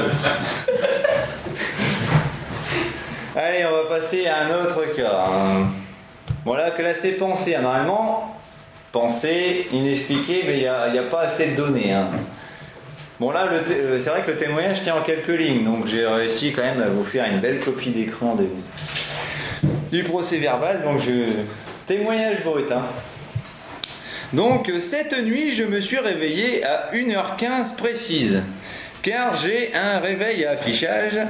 Je me suis levé. Ce moment, par la fenêtre de la chambre donnant nord-ouest, j'ai remarqué la présence de deux larmes placées tête bêche. En premier, je me suis demandé si je ne rêvais pas. Je me suis donc dirigé vers les WC, euh, puis la cuisine pour boire de l'eau. En revenant, alors que j'étais bien réveillé, j'ai constaté la présence de ce phénomène. Il était au-dessus du toit de mon voisin. Je peux le décrire comme étant plus gros qu'un avion. Assez haut dans le ciel, toutefois, le plafond était gris, sans lune et sans étoiles, ce qui, euh, laisse, penser que cette luminosité était en dessous du plafond, très nette et blanche, presque éblouissante, comme une lumière de néon. De suite, réalisant ce que je voyais, j'ai voulu prendre un cliché, mais mon appareil était vide. Oui, c'était autant des appareils. euh, euh, des appareils photo euh, pas numériques. La préhistoire. Euh, alors j'ai réveillé mon épouse, puis nous sommes revenus vers la fenêtre. À ce moment, le phénomène a disparu. Auparavant, les deux larmes ont été entourées d'un cercle nébuleux. De suite, j'ai fait un croquis afin de garder les proportions. De même, j'ai enregistré mes réactions alors que le phénomène était présent. Et tout ça a été fait le 2 mars 1993 à 11h. Là, c'est vraiment presque un témoignage parfait, hein, parce que le, témoin qui décrit assez bien, euh, qui prend des notes, tous les témoins ne font pas ça. hein, les témoins souvent témoignent quelques jours après euh, de mémoire. Alors là, pour un- entre guillemets inventer des détails, mais bon, pour, euh, ajouter des, détails on en met d'autres, il n'y a pas mieux. Mais surtout, là, c'est pas, pas écrit vraiment dans le PV, mais il a rajouté gendarmes une- un truc très précis. Nous procédons, ça c'est les gendarmes qui, qui qui écrivent. Nous procédons à ces dépositions. Il situe les faits entre 1h15 et 1h20 à l'aide d'une boussole. Monsieur C indique que l'objet était placé à 285-290 degrés nord-ouest. Alors là, là, je dis chapeau quand même aux témoins. Là, c'est vraiment tous les témoins ne font pas ça. Ils mesurent la direction à la boussole. Donc on a vraiment une direction précise. Si tous les témoins faisaient ça, euh, franchement, là, euh, on avancerait. Alors là, déjà, on a quand même un témoignage assez précis, des, belles données. Alors pourquoi ce cas est, classé pensée Finalement, il ne manque pas de données ce cas. On a l'heure, on a l'observation, on a même la direction précise. Alors évidemment, je me suis amusé à, mettre Stellarium. Hein, on, on a le lieu, donc Saint-Gilles-Croix-de-Vie, donc euh, c'est en Vendée, près des Sables d'Olonne. Et grâce à Stellarium, on a les directions en azimut. Et qu'est-ce que je trouve dans la direction indiquée à 290 degrés d'azimut, de- pardon, 285 Mesure à la boussole, c'est 285-290. Bam Je tombe sur la Lune. Le témoin n'avait pas vu la Lune, même si le ciel était bouché. Pourtant, une forte lumière derrière les nuages, entourée d'un cercle nébuleux, pile dans la direction de la Lune. Hmm, c'est sûrement ça. Alors, il faut quand même noter sûrement pourquoi le GEPAN n'a pas trouvé la solution. C'est qu'en fait, en, résumant le cas, ils se sont plantés de date. Ils ont situé le, le cas dans la nuit du 2 au 3 mars. Alors que quand on lit le procès verbal, le témoin il a été témoigné en gendarmerie le 2 mars à 11h du matin. Donc, c'est dans la nuit du 1er au 2 mars, pas dans la nuit du 2 au 3 mars. C'est sûrement pour ça qu'ils n'ont pas trouvé la solution, puisque d'une nuit sur l'autre, la Lune bouge beaucoup. Évidemment, le 2 mars au matin, la Lune pile dans la direction. Donc la Lune qui était quand même à 17 degrés de hauteur angulaire, donc un angle de 17 degrés entre l'horizon parfait et la position, euh, sa position dans le ciel, donc 17 degrés de hauteur euh, de, angulaire quand même. Le témoin dit qu'il c'était quand même bien au-dessus du toit du voisin. Ah, déjà, ça peut coller. Euh, la Lune était à 284 degrés d'azimut. Ça, évidemment, c'est précis. J'ai- J'avais le, euh, j'avais le lieu, j'ai l'heure, donc je, sais dans quelle direction précise est la Lune. Donc 284 degrés d'azimut, qui correspond au nord-ouest. Donc mesuré quand même à 285 degrés à, à la boussole. Donc la boussole était quand même euh, assez précise, hein, quelques degrés près évidemment. Donc la direction colle. Et la Lune était en premier quartier.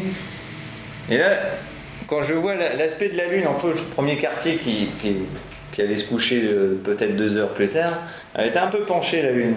Et là, euh, le témoin dit quand même ça ressemble à, deux larmes euh, placées tête bêche. Et il, fait même un dessin, je vous ai pas reproduit le dessin. En fait, c'est assez facile à expliquer. Il suffit qu'il y ait juste une petite barre nuageuse qui coupe la Lune en deux.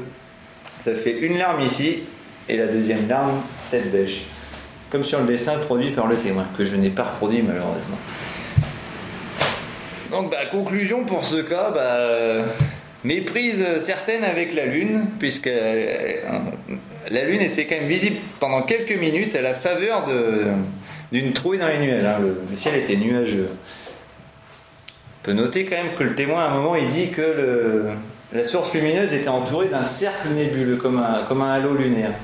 Souvent, euh, le soleil vu à travers les nuages présente un bel halo, bah, la Lune c'est pareil.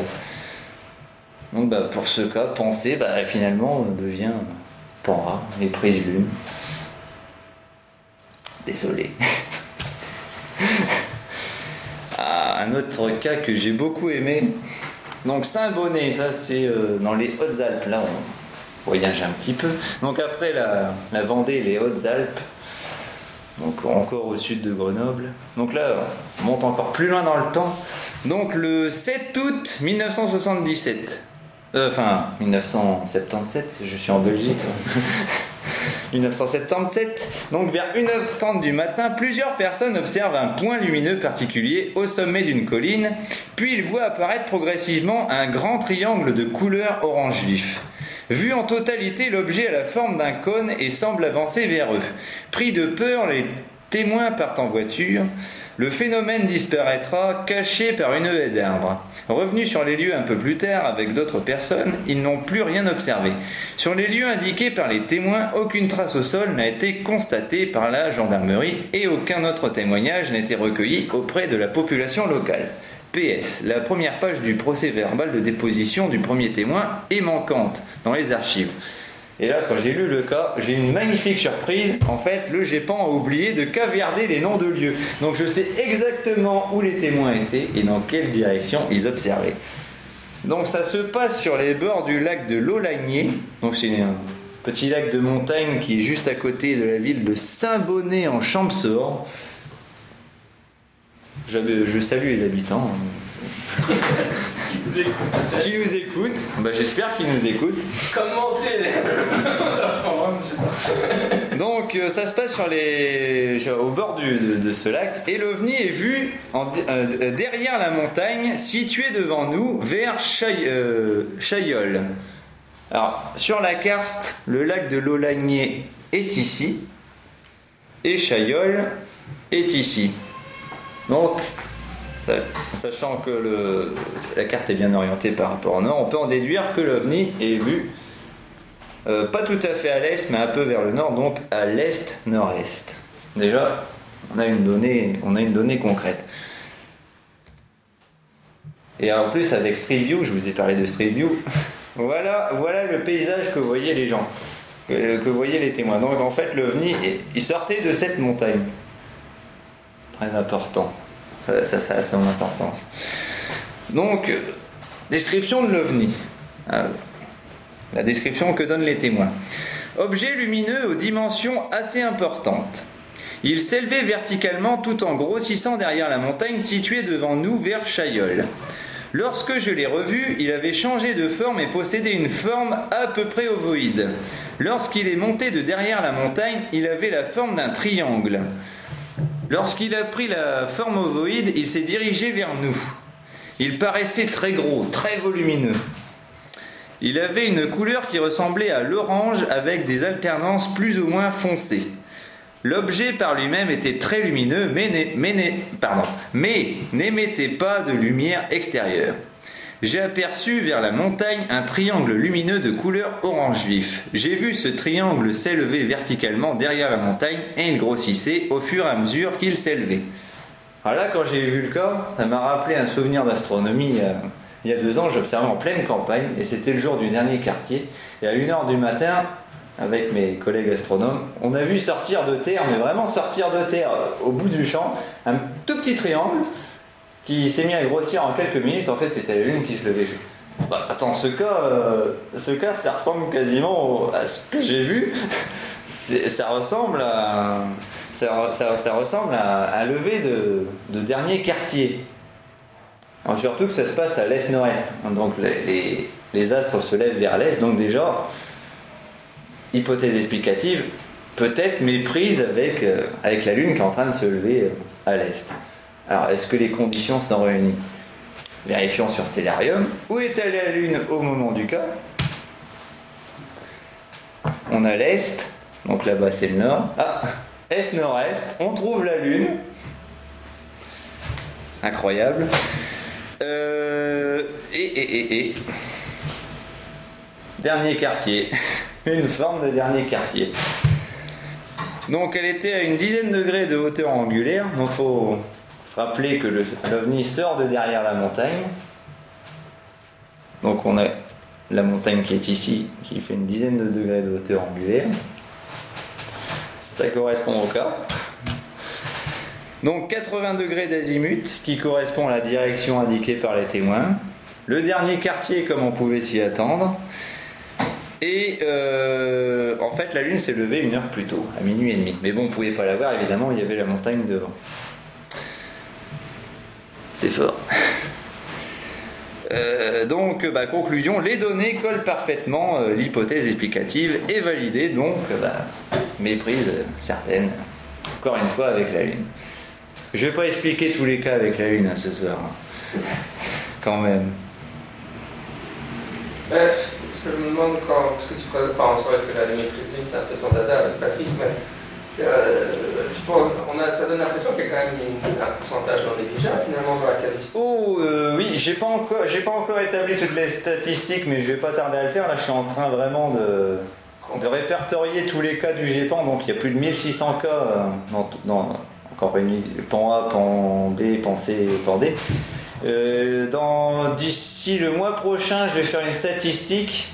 Je vais relever euh, combien de cas re- relèvent de méprise Lune, combien de cas relèvent de méprise Vénus. Bon, je vais pas faire vraiment tout- toutes les méprises euh, possibles et imaginables, mais euh, j'ai envie de savoir le, pourcentage dans cette base de données, combien sont explicables par la Lune et combien sont explicables par Vénus. C'est un pourcentage non négligeable. hein. Peut-être, peut-être, hein, je m'avance un peu, on va dire peut-être 10%. Ouais, parce que après, enfin, avant, quand je parlais des méprises lunes, moi je me disais, bon, bah, les, les méprises avec les lampadaires ou les phares de voiture, tout ce type de méprises-là étaient plus courantes que les méprises lunes qui étaient plutôt l'exception. Tu en train de me dire que c'est plutôt la règle. Ah, la règle. Enfin, que c'est 10%, c'est quand Ouais. même énorme. Oui, Est-ce qu'il n'y a pas un biais au niveau des observations qui sont retenues par le GEPAN dans le sens où il garde peut-être seulement les observations relevées par la gendarmerie qui étaient paraissaient plus ou moins fiables, tandis que le gars qui a observé pendant une demi-seconde phare de voiture ne va peut-être pas aller en parler à la gendarmerie, il va peut-être. C'est pas mal. Euh, oui, normalement, ils doivent, enfin, euh, méthodologie du GEPAN, euh, Ouais. normalement, ils doivent recueillir que les, que les cas où il y a eu témoignage en gendarmerie. Mais maintenant, depuis quelques années, ils font aussi les témoignages directs. On a le droit d'envoyer son témoignage au GEPAN. Je me trompe peut-être, j'ai l'impression qu'il y a un encore plus évident que ça. Les, statistiques que tu vas faire, ça va être sur les observations que toi tu as réussi à expliquer, ce qui est facile à faire dans le cas enfin, par un astronome amateur qui a accès à des, des- des logiciels qui vont lui permettre d'aller voir les positions des astres. Mais vérifier si à ce moment-là, enfin, au moment où le gars a fait une observation, il y avait un phare de voiture ou un lampadaire ou un truc Là, comme ça, C'est moins vérifiable. ouais. c'est plus difficile à. Oui. Mais après, on n'a pas la position exacte, on a déjà du mal à savoir dans quel, dans quel Oui. ça a eu lieu, par exemple. Oui, Donc, bah, il y a peut-être un biais qui vient de ce côté-là aussi, au niveau des statistiques. Oui, bah, évi- évidemment, puisque bah, la Lune, c'est facile à vérifier où elle était exactement. Parce qu'un phare de voiture, déjà, il faut. Enfin, bon, on peut vérifier qu'il y a Oui. là, hein, par Oui. exemple, c'est pas ça, mais bon. Bon, euh, disons que là, les descriptions, les formes, déjà, les formes, les couleurs Oui, oui, correspondent vraiment à. C'est très beaux cas. Moi, je Ouais. Non mais la, la- la- ta remarque est très pertinente parce qu'un un phare de voiture, bon bah là euh, déjà il, il faut la direction exacte pour avoir une route hein, parce qu'une Mhm. voiture normalement ça roule un petit peu sur une route et Seulement, on peut pas vérifier si à l'heure indiquée par le témoin, il y avait une voiture. Bon, il y avait probablement une voiture qui passait, mais est-ce qu'il y en avait une qui passait? Et je un peu cette écoffier, mais j'imagine que vous étudiez aussi les cas super récents, enfin les cas dont on parle dans la presse. Vous, vous étudiez Oui, aussi. enfin, c'est pas juste les cas du pan, je veux dire. Enfin, du- Non, non, on ne fait pas que les cas du GEPAN, euh, heureusement. Il y a parfois des gens qui ont l'occasion d'aller sur le terrain justement pour vérifier si vous avez des membres du forum. Ah bah c'est euh, l'administrateur du forum euh, fait des enquêtes sur euh, Patrice Serret. c'est ça, oui. Donc euh, bah, euh, Oui, on préconise le- l'ufologie de terrain. Pour ceux qui ne savent pas, évidemment, ils ont fait, de- ils ont fait des, des reconstitutions de méprise lune, c'est-à-dire Voilà, les Festaros. opération Saros. Enfin, tu peux l'expliquer mieux. Ouais, que- Ah, comment expliquer sans être trop compliqué? Euh, J'ai réussi à le comprendre, comme on a vu, c'est. Voilà. Non, il faut savoir qu'en astronomie, avec la Lune, c'est très particulier. Il faut savoir que tous les 18 ans, euh, 10 jours ou 11 jours, hein, suivant les années bissextiles, et 6 heures, en fait, la Lune revient au même endroit du ciel à la même phase. Donc évidemment, euh, Pour autant que les conditions météo. oui, il faut aussi que les conditions météo Il soient. y, a juste, il, y a juste, il y a juste la saison qui n'est pas forcément la même. Ouais. Les arbres n'ont peut-être pas de feuilles. Enfin, évidemment, si on a construit Oui. Ouais. Non mais c'est ça, c'est- c'est- non, enfin oui, bon, faut pas de, de gros changements dans l'environnement euh, en 18 ans, etc. Parce qu'évidemment, si, euh, en 18 ans il y a une, grosse cité qui s'est bâtie et ça bouge l'horizon, bon, faut vérifier, ça va pas être évident. Mais le, truc, c'est que justement, ça reste dans la saison puisque c'est tous les 18 ans et 10 jours. Donc c'est pas la date exacte du cas, c'est pas l'anniversaire, mais c'est 10 jours après. Donc euh, bon. Euh, en 10 jours, la, végétation, par exemple, n'a pas le temps de, vraiment de, repousser. Donc, on a à peu près les mêmes conditions. Et donc vous avez fait le test d'aller-retour, de- enfin, Enfin, droit d'observation d'OVNI. On a fait, euh, je n'ai pas participé, mais euh, Donc, c'est certainement du, du, du comité de reste. voilà, c'est les membres l'ont du, fait, les membres du CNEGU, Ils ont édité un rapport qui s'appelle Voilà. l'opération Saros. l'opération Saros. Excellent. Et vous écrivez comment ça Bah, comme ça se prononce, S-A-R-O-S. Bon, il n'y a vraiment qu'avec la Lune qu'on peut faire l'opération Saros, parce que la Lune qui tourne autour de la Terre, donc c'est obligé à un certain cycle. Pour les planètes, c'est un peu plus dur. hein. Donc un autre cas, si je vous dis que c'est encore une méprise Lune. non mais celui-là j'ai sélectionné parce que je vais pas dire qu'il m'a fait rire, mais bon. Donc euh, l'osé Ubaï, donc on va rester dans la même région que précédemment. Donc le 04 c'est euh, bah, toujours dans les Alpes. Donc euh, le 3 février 1976, oh là là, pas 1976, pardon, vers 19h30, plusieurs témoins observent dans le ciel une lueur couleur blanc, euh, argenté. Après s'être élevé au-dessus de la colline, la lueur disparaît progressivement sur le versant caché. Ce phénomène a été précédé par un bruit similaire à celui fait par un avion supersonique. La gendarmerie écartera l'hypothèse d'un incendie ou de la chute d'un corps, aucune trace au sol n'ayant été remarquée sur le secteur indiqué. Le cas est classé C par manque d'informations. Alors, La description de l'OVNI, elle, est- magnifique. Elle est magnifique. D'après les témoins, c'est un objet de forme allongée d'une longueur approximative de 10 mètres, euh, semblait posé sur la crête de la colline. Déjà, gros objet à peu près sur l'horizon. Euh, cette observation a duré 5 minutes environ. Le ciel était environné de peu de nuages. Il faisait nuit noire. Et très important, il n'y avait pas de lune et pas de vent. L'objet aperçu avait la couleur orangée se rapprochant de la couleur d'une flamme et dégageait de la fumée. Euh, cet objet est resté 5 minutes environ au sommet de la colline, puis a disparu lentement derrière la colline. Ah, déjà, ça peut donner une indication. Un objet comme ça qui disparaît tout doucement derrière une colline. Sa trajectoire était verticale et allait vers le sol. La forme était ressemblante à un croissant de lune. Hein, hein. Je vais vous montrer après. Donc un objet ressemblant à une banane, donc encore l'idée du croissant de lune, hein, une banane, euh, survolait la montagne de... Là, euh, ils ont effacé le nom de la montagne, c'est la montagne de je ne sais pas quoi. Sa couleur était blanche comme du métal chauffé. Sa dimension par rapport à la Lune, à l'heure absente, ah, Lune à l'heure absente, il ne voit pas la Lune, était de trois fois son diamètre. Cet objet ne semblait pas bouger. Ah, C'est encore une indication, un petit indice. Il n'y avait aucun nuage, pas de vent, la lune était absente. Ah, ils y tiennent, hein. Euh, Et la nuit étoilée. Une forte luminosité éclairait la crête. Cette luminosité était de couleur blanche assez vive. Une forme ressemblant à un croissant de lune. Encore une fois. Ce croissant était disposé avec les pointes vers le haut. Ah, donc croissant pas, vertical mais horizontal. Euh, et semblait partiellement masqué par un nuage. Un, un, un. Et, en- et là c'est génial, ils effacent les noms des lieux mais ils fournissent la carte exacte. Donc en fait les témoins, on voit pas très bien sur la carte parce que la photocopie est de mauvaise qualité, les témoins sont ici. Il y a un groupe ici, un groupe ici, et ils voient l'OVNI dans cette direction, donc euh, à peu près vers le sud-ouest. Alors, évidemment, j'ai entendu euh, ricaner quand j'ai dit croissant de lune. L'OVNI ressemble à un croissant de lune. La question qu'on peut se poser, bah, la face de la lune à ce moment-là, c'était comment? Un croissant C'était le dernier quartier? C'était la pleine lune? Bah, Vérifions sur Stellarium.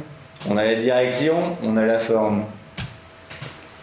Direction au sud-ouest. Ah, la lune Bah, je croyais qu'elle était absente dans les témoignages. En plus, c'est pile dans la direction indiquée. La lune en croissant, les pointes vers le haut. Les témoins ne voyaient pas la lune. hein. Donc déjà, pourtant, pourtant, euh, pourtant, elle est quand même à 18 degrés de hauteur angulaire, donc assez haute dans le ciel. Elle était vraiment présente. hein. Donc en fait, s'ils ne voient pas la lune, c'est qu'ils n'ont pas reconnu la lune. Ils ont vu un objet qui ressemble à un croissant de lune, mais comme la lune ici apparaît couchée, parce que logiquement, quand on regarde une photo de la lune dans un magazine, c'est toujours position verticale. Mais là, comme elle s'apprêtait à se coucher, les conditions faisaient que bah, elle paraissait horizontale. Ça fait une barque lunaire. Même ma mère qui est. Je, non, je, ne critique pas ma mère. Je ne critique pas ma mère. Non, mais l'année dernière, l'année dernière, ma mère a vu un croissant de lune euh, comme ça. Elle m'a dit, c'est bizarre, la lune, elle est complètement, euh, elle- est complètement couchée. Parce que peu, euh, peu de gens savent que la lune peut être, peut être, apparaître couchée comme ça. C'est pour ça qu'ils n'ont pas reconnu la lune. Et euh, on peut aussi noter la présence d'un relief important. Hein, on, sait, d'après les témoignages, que bah, l'objet euh, apparaissait posé sur la crête de la colline. Et, j'ai calculé, euh, bon, j'ai pas les détails du calcul ici, mais la colline qui est ici fait à peu près une, bonne quinzaine de degrés de hauteur angulaire. Bah, justement, c'est la hauteur angulaire de la Lune à l'heure de l'observation. Dans la direction indiquée, avec une forme vraiment le croissant de Lune avec les pointes vers le haut. Un, un élément qui vient souvent ces témoignages, c'est que la Lune apparaît souvent proche de l'horizon ou aussi proche d'une montagne. Alors je sais qu'il y a une illusion d'optique qui fait que les objets Oui. proches de l'horizon paraissent plus grands. Oui, Ma question c'est est-ce qu'ils paraissent plus grands que sont proches de l'horizon parce qu'ils sont proches de l'horizon et d'autres objets, donc on a tendance à les comparer, machin, tout ça Ou est-ce que c'est une question de largeur de l'atmosphère Non, non, c'est justement parce qu'on a, on a quelque chose pour comparer. Euh, là, j'ai- ah, je Plus sur le volume d'une maison et ce genre de trucs. Mais ici, le fait qu'elle soit près de la montagne. Parce que j'ai pas, j'ai pas, euh, il y a des superbes, euh, des superbes images qui ont été faites justement, des, des- des photos de tracé de lune, en.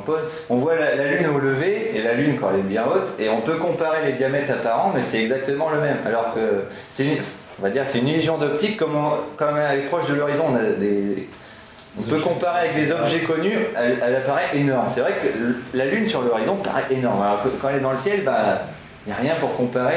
Le cerveau interprète ça comme étant euh, plus petit que si c'était sur l'horizon.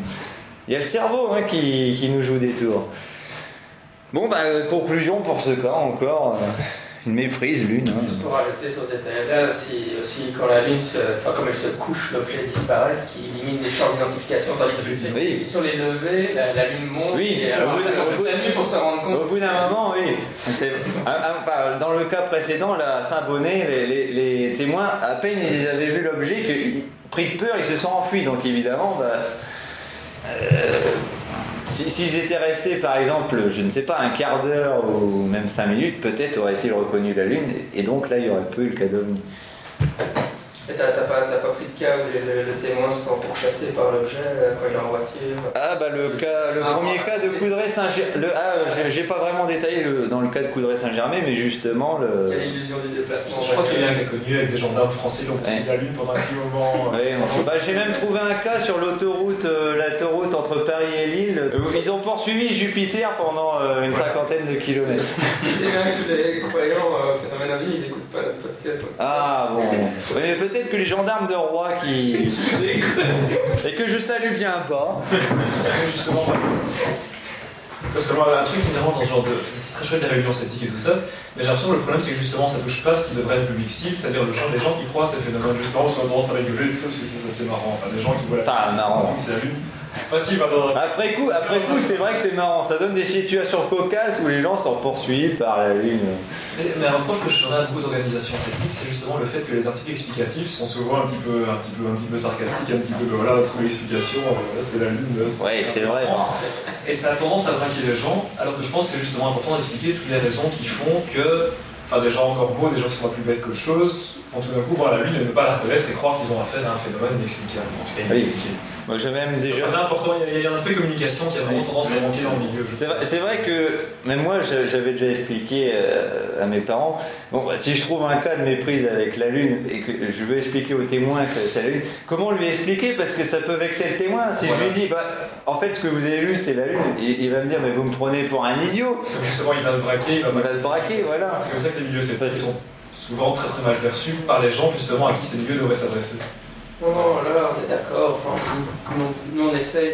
Ouais, on rigole parce que Non, non, entre Thibaut est très marrant. Oui, bien sûr. C'est un peu l'humour de Thibaut qui fait qu'on rigole. ah, Moi, je suis le premier à penser, quoi, dans des conditions d'observation pareilles. Évidemment, bon, maintenant, bon, je me ferai pas avoir parce que on a appris tout ça, mais euh, des sujets naïfs qui n'ont pas les connaissances qu'on a, bon, moi, je comprends très bien qu'ils puissent le faire. euh, Et si on est entre nous, c'est parce qu'on essaie d'abord d'être. euh, Bien sûr, d'avoir une base. euh, euh, parce que bon, évidemment, si on cherche des gens qui sont attirés par le paranormal, ils sont forcément majoritaires.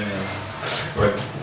voilà on a un autre cas mais un peu plus complexe hein, a- c'est plus qu'une méprise lune hein, c'est vraiment des conditions très particulières souvent quand les gens se met, euh, euh, ils n'identifient pas quelque chose et aussi il y a des conditions aussi qui sont réunies il y a un peu la fatigue etc il y a la panique quand, quand le cerveau panique alors là pour identifier quelque chose en pleine nuit c'est vrai que c'est pas évident donc le cas de Saint-Véran, donc c'est proche de, Grenoble, ça remonte au 12 septembre 1976 à 22h50. Alors là c'est magnifique parce qu'on a le cas sur, dans la base de données du GEPAN, mais j'ai aussi le cas hop là, dans le bouquin euh, très bien, très bien décrit. Donc euh, une famille un soir du 12 septembre qui, euh, qui regarde la télé, la télé euh, d'un seul coup s'éteint, le chat panique, euh, ils commencent tous à paniquer dans la maison, ils sortent dehors, il y a une euh, chaleur étouffante qui, qui, qui, qui les étouffe. Ils voient une lueur bizarre dans le ciel et puis euh, bon, ils rentrent chez eux après un peu paniqués et euh, une demi-heure après, il y a l'orage qui éclate, etc. etc. Donc là, on a presque un film à la Spielberg.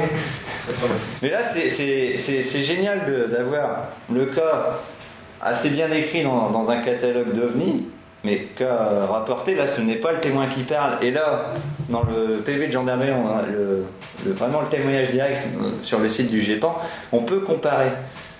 Et là, quand on compare les deux, là, je me suis aperçu que pour ce cas, euh, souvent en littérature ufologique, on voit qu'il y a, pas dire des, enfin, a inventions, c'est involontaire et volontaire. Il y a des petites différences. Par exemple, euh, petite différence fondamentale. Alors dans le PV, on peut lire Le dimanche 12 septembre 1976, j'ai été témoin d'un phénomène étrange. Je me trouvais devant mon récepteur télévision. D'un seul coup, l'image a disparu et j'ai vu apparaître un balayage horizontal de l'écran ressemblant à une sinusoïde. L'écran de la télé est devenu tout noir. Après, le chat qui dormait sur les genoux de mon fils, JC, s'est réveillé brusquement, effrayé, m'a sauté dessus comme pour se réfugier. Situation classique, hein. rien, d'extraordinaire. Par contre, dans, dans, dans ce livre, on peut lire Ce soir-là, Madame G et son fils JC regardent le journal télévisé de la dernière heure. Tout à coup, le chat de la maison, Mouche, qui dort sur les genoux de JC, se réveille brusquement saisi d'une frayeur incompréhensible, bondit, le poil hérissé sur sa maîtresse. Déjà, on n'a pas ce détail-là dans le, témoignage. Assise euh, sur le canapé à côté de son fils et la griffe au visage. Bon, déjà, ça n'apparaît pas dans le témoignage. euh, pourtant, euh, dans le PV de gendarmerie, la, dame aurait pu préciser qu'elle a été griffée, mais non, là, non, le chat vient se réfugier sur, sur mes genoux. Bon, bah. Euh, à ce moment précis, un balayage horizontal apparaît sur le petit écran. Alors déjà, il y a aussi une inversion, des événements. Là, euh, dans le témoignage direct, bon bah, la télé s'éteint, les témoins commencent à... Ils se posent des questions, le chat se réveille.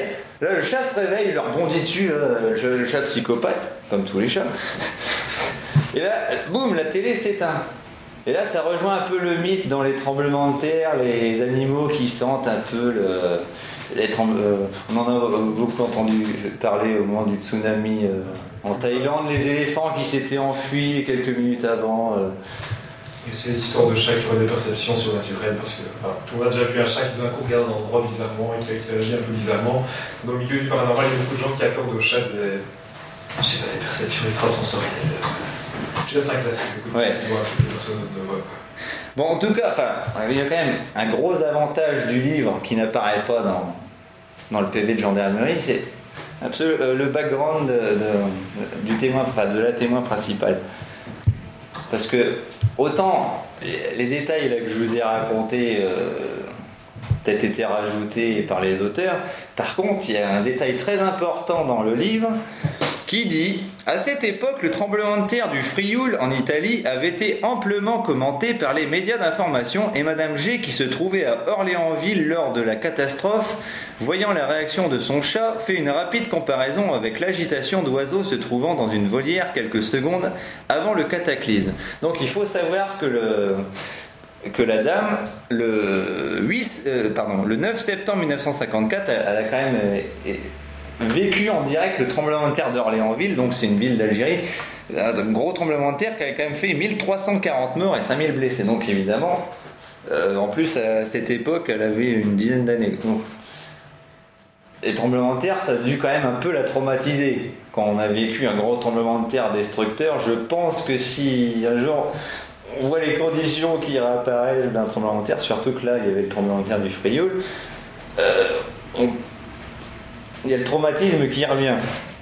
Donc, séisme d'Orléansville le 9 septembre 1954. Donc, la ville quand même détruite à 80%. hein. donc, vraiment, gros, gros événement.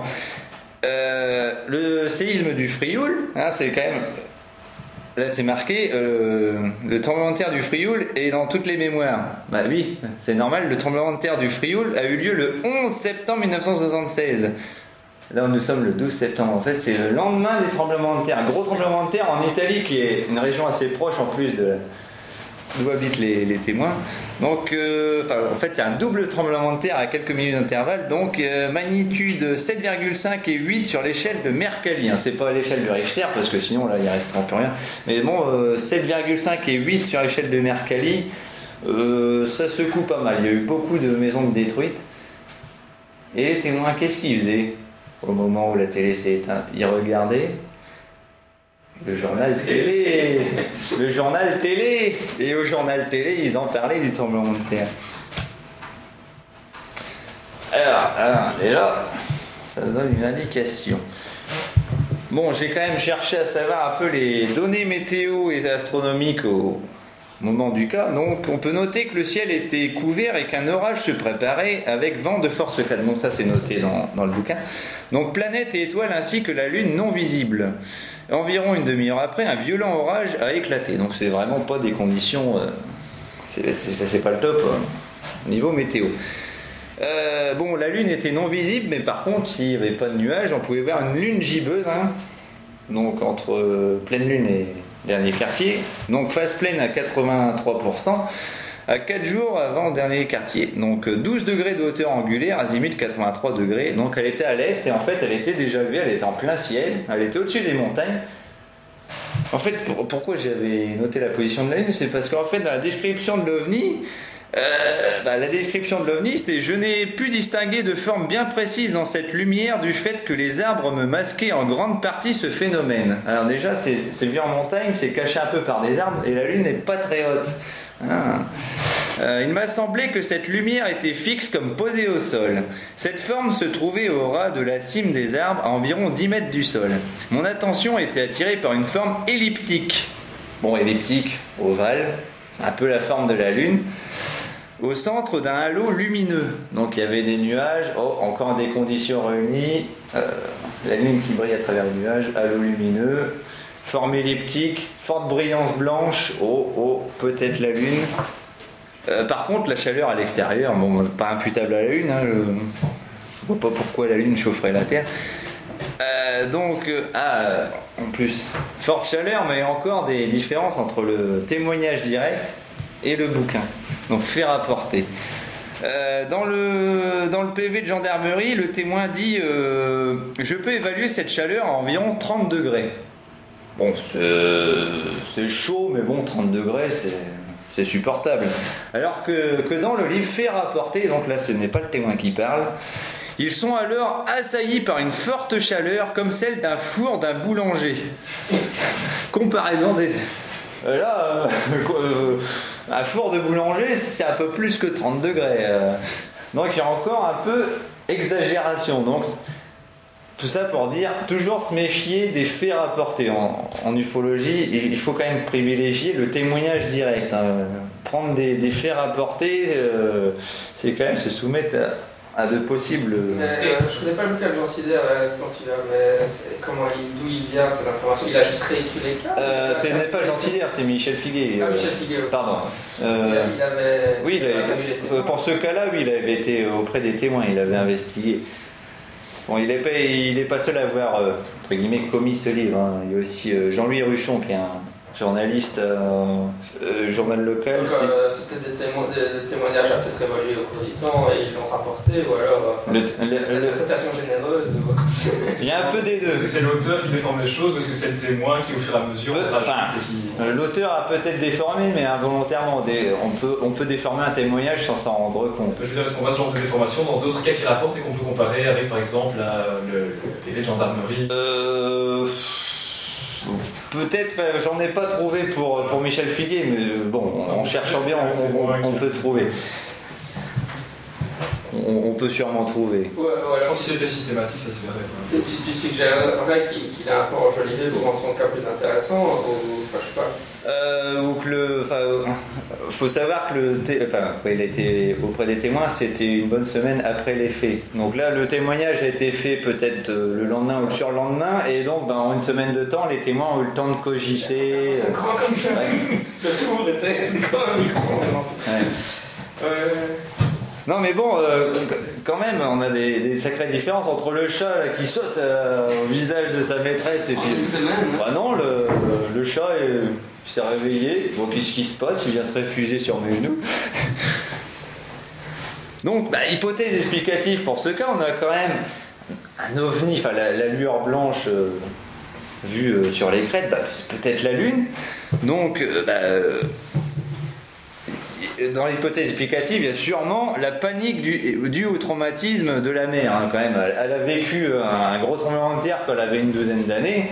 Évidemment, là, on parle du tremblement de terre du Frioul dans une région qui ressemble justement où le témoin habite. C'était la veille, il y a eu, euh, quelques, des dizaines de morts. Bah, on en parle au journal télé. La, télé s'éteint parce qu'il y a un orage. euh, il y a un orage qui se préparait, donc forcément coupure d'électricité. Euh, ça peut lui rappeler le tremblement de terre qu'elle a vécu. Euh, donc, peut-être la peur d'un tremblement de terre, plus une méprise lune, vue à travers les nuages, plus bah, le temps orageux qui explique la, chaleur étouffante euh, quand ils sortent dehors. Souvent, à l'arrivée d'un orage, on- on n'est pas bien. Le, temps est lourd. euh. Donc, bah, vérifions. En fait, euh, j'avais posé ces, hypothèses, mais sans, sans pouvoir être affirmatif, parce qu'en fait, dans, tout le témoignage, j'avais pas la direction, que ce soit dans le livre ou dans le, dans, dans le PV de gendarmerie, on n'a pas la direction exacte du phénomène. Je sais que la Lune est à l'est, mais est-ce que l'OVNI était vu à l'est? Et ben en fait, grâce à Eric Maillot, j'ai pu avoir confirmation que bah, en fait ce cas était. Je, je me suis aperçu qu'en fait le cas était déjà expliqué depuis une vingtaine d'années, sauf que le, les- la piste du traumatisme n'avait pas été étu- étudiée à fond. Donc, ma hypothèse confirmée grâce à Eric Maillot. Donc, l'OVNI était bien, euh, vu à l'est, pile dans la direction indiquée de la Lune. Euh, donc, euh, c'est marqué dans son dossier Lune de la Serpent. Et j'ai une autre surprise grâce à Patrice Surel, l'administrateur du forum sceptique OVNI. J'avais écrit sur le forum que, en fait, les témoins de- devaient s'attendre à quelque chose. Ils, ils voyaient la télé s'éteindre, le chat panique, donc ils se disent Ah, il va se passer quelque chose, il va se passer quelque chose. Et là, euh, Patrice Suré m'a retrouvé un article d'époque du Dauphiné libéré, si je me trompe pas, oui. Maillot avait déjà expliqué le cas il y a 20 ans, c'est ça dis Euh, Une vingtaine d'années, ouais. Mais sans, sans rentrer dans les détails. Sans- Donc en lisant les archives de Maillot, tu as retrouvé son, son Voilà. Euh, J'étais juste perdu. Donc, euh, là, c'est c'est- l'aspect. euh, les, témoins s'attendaient à quelque chose, c'est pour ça qu'ils ont paniqué. Donc, dans, cet article paru dans le Dauphiné libéré du 30 septembre 1976, le, fils euh, a dit, ouais, il est rapporté Maman, s'était-il écrié, il va se passer quelque chose. Fais vite rentrer Moustique. Donc, Moustique, c'était c'était l'autre chat. Donc, à chaque fois, je, fais des paris. euh, oh, je suis sûr. Enfin, pas je suis sûr, mais. oh, euh, vu, le cas, euh, oh, le témoin de- devait s'attendre à ce qu'il se passe quelque chose. Et là, sans le savoir, hein, j'avais pas consulté cet article de journal. Et là, c'est marqué noir sur blanc il va se passer quelque chose. Donc, ma conclusion, bah, les éléments collent avec l'hypothèse envisagée. Donc, c'est une méprise lune, donc vue à travers les nuages. hein. Chaleur provoquée par l'arrivée de l'orage. On est une demi-heure avant qu'un gros orage éclate, donc bah, c'est normal qu'on sente une grosse chaleur quand on sort dehors. Et bien, et puis bah, panique des témoins évidemment. Et puis quand on panique, forcément, ça n'aide pas à identifier quelque chose d'insolite. Ah, on va changer un peu de secteur. Ça fait deux heures que tu parles, hein? Déjà deux heures. T'as un, cas de- un petit cas de, de méprise avec Vénus. Oui, oui. Oui, je vais pas m'attarder que, que sur ça. Enfin, là, c'est c'est deux cas sur Saint-Calais, donc une commune dans, dans la Sarthe, près du Mans. Donc le premier, bon, je vais peut-être pas le faire en détail, c'est un cas de méprise lune, encore une fois. En fait, c'est génial, c'est parce qu'en fait, j'avais retenu ce cas parce que le, le GEPAN dit dans sa description, euh, euh, les témoins observent un phénomène rouge-orangé dans le ciel qui ne peut pas être la Lune. Sauf que quand on vérifie la direction et le les dessins, euh, on fait un dessin, la direction tout colle. C'est magnifique. Et euh, en fait, ça c'était en 1977, et donc un an plus tard, on a, un paysan qui, voit une, une boule lumineuse rouge qui devient blanche, qui disparaît au lever du soleil. Et en fait, même les gendarmes avaient trouvé la solution, les astronomes avaient trouvé la solution, même le témoin avait admis, ben en fait c'est une méprise Vénus. Sauf que le GEPAN dit ça ne peut pas être une méprise Vénus. Pourquoi? Eh ben, la gendarmerie conclura une, observation astronomique de Vénus, mais celle-ci n'était pas levée à, à, à 7 heures ce jour-là, donc c'était à 6h15 du matin. Bon, bah, euh, vérifions. Euh, en, fait, oui, le- Vénus n'était pas levée, elle se levait à 6h27. Elle était proche de se lever. Sauf qu'il y a un petit détail particulier pour ce cas, c'est que l'obs- enfin, le GEPAN pense que le cas se passe à 6h15. Sauf que quand on lit le, le témoignage, ce matin vers 6h15, je me suis rendu dans mon champ situé derrière mon habitation pour labourer. Après deux ou trois tours dans le champ, j'ai remarqué un cercle rouge au droit de l'horizon. Bon, le temps de faire deux ou trois tours de tracteur, évidemment, il est plus 6h15, il est 6h30 bien tassé. Donc, euh, mais en fait, direction et description collent avec Vénus. Ah, Ponto sur la Loire, ça je l'ai trouvé il y a pas longtemps. Quand j'ai trouvé le cas, j'étais super content. Est-ce que je rentre vraiment dans les détails pour ce cas? Non Oui, non On fatigue, vas-y. Donc, bah, en fait, euh, c'est un témoin qui rentre de discothèque le 9 mars 1997, vers 5h du matin, et il voit quelque chose d'immobile euh, vers le nord. Donc, il voit euh, un objet volant. Euh, L'objet était de forme ronde, de la grosseur d'un petit pois. Il était très luisant, de couleur blanche. Sa, traînée- sa traîne était blanche, nébuleuse et trois fois plus importante. Alors, déjà, c'est pas, pas la Lune, mais. euh, ça ressemble presque à une, description d'une comète. Et en fait, euh, à la fin du témoignage, il dit que bah, le, jour même, il a regardé le journal de 13h, il disait que euh, au journal de 13h, ils ont parlé d'une éclipse de soleil qu'il y a eu en Chine, où ils montraient des images d'une comète. Ah, j'ai fait. Bah oui, euh, c'est vrai qu'au mois de mars 1987, on avait la comète Albop. Ah, bah, la description colle presque avec, avec Albop. Donc, euh, bon, voilà la carte de, l'éclipse de soleil. Donc déjà, oui, pour, pour qu'un journal télé parle d'une comète, c'est qu'il devait y avoir une comète sacrément brillante. Bon, Albop, hypothèse explicative euh, envisagée pour ce cas, une méprise avec la comète Albop. Là, c'est vraiment euh, très particulier parce que la comète Albop, visible pendant quelques mois, bon, c'est pas, une observation qui va se reproduire d'ici peu parce qu'elle reviendra dans, dans 5000 ou 10 000 ans, cette comète. Donc, euh, bon, vérifions. Euh, Est-ce que la comète Albop était visible à l'œil nu le jour de l'observation?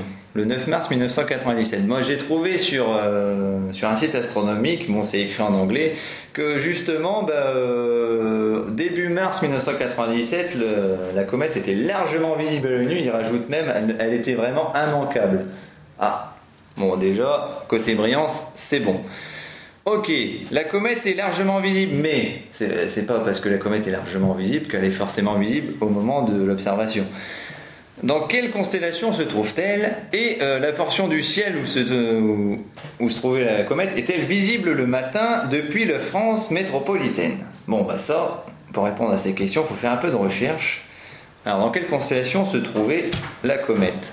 Heureusement, j'ai trouvé sur un site internet la carte de la trajectoire de la comète, donc euh, jour après jour. Donc pour les astronomes, euh, ils, ils- ils sauront de quoi je parle. Donc le 9 mars, on est ici. Donc ici, on a le 1er mars et le 11 mars. Donc le 9 mars, on est à peu près ici. Donc à la frontière entre les constellations du Cygne, du Lézard et de Pégase. Ok, j'ai la position de la comète. On peut vérifier avec Stellarium si, euh, si la comète était visible dans le ciel au moment de l'observation. Coup de stellarium, la zone indiquée est ici, Cygne, Lézard, Pégase. En fait, la comète était largement visible dans le ciel à une dizaine de degrés de hauteur vers le nord, comme le dit le témoin. Donc, euh, bah en plus, euh, j'ai même trouvé une photo de ce jour-là du 9 mars 97, c'est vraiment la description de, la comète. Observé pendant une demi-heure immobile, donc bah, conclusion. Bah, pour ce cas, très certainement la comète Albop. Alors, le cas de Céré près de Perpignan le 14 mars 2004. Donc ça, c'est un astronome amateur. Il y a très peu d'astronomes amateurs, je ne sais pas pourquoi, qui voient des ovnis. Peut-être parce qu'ils savent mieux identifier les trucs insolites dans le ciel que, que les Quinam. Enfin, en tout cas, c'est un astronome amateur qui, qui observe le ciel et qui voit passer euh, dans la nuit du 14 au 15 mai 2004 il y a un, gros point lumineux euh, qui ne clignote pas. Et euh, il nous donne une, même trajectoire assez précise. Donc cette lumière est apparue à environ 35 à 40 degrés de hauteur pour disparaître derrière une colline. Et on sait que ce point lumineux se déplaçait en courbe assez lentement du sud-ouest vers le nord-est. Oh Vu la description, sachant que j'ai l'habitude d'observer ça, je fais oh c'est sûrement un cas de méprise euh, avec la Station Spatiale Internationale. Méprise satellite, plus en, en particulier l'ISS. Je parie que c'est l'ISS. Vérifions. Bon, euh, là, c'est tout l'argumentaire euh, fait en faveur de l'ISS, c'est un satellite. Donc vérifions grâce à JSAT Track. Donc je sais que le 14 14 mai 2004 à 21h55, donc c'est l'heure du cas, bah, l'ISS se baladait au-dessus de la Méditerranée et en fait elle était largement visible depuis, euh, depuis la France. Et grâce aux membres Nablator sur euh, Septic OVNI, euh, il nous a fait une belle reconstitution, reconstitution de la trajectoire de l'ISS pour le, pour le ciel euh, de l'observateur.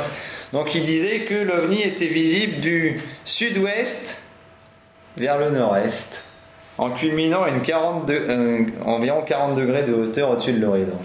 C'est exactement la trajectoire décrite par l'ISS à la minute près. Magnifique.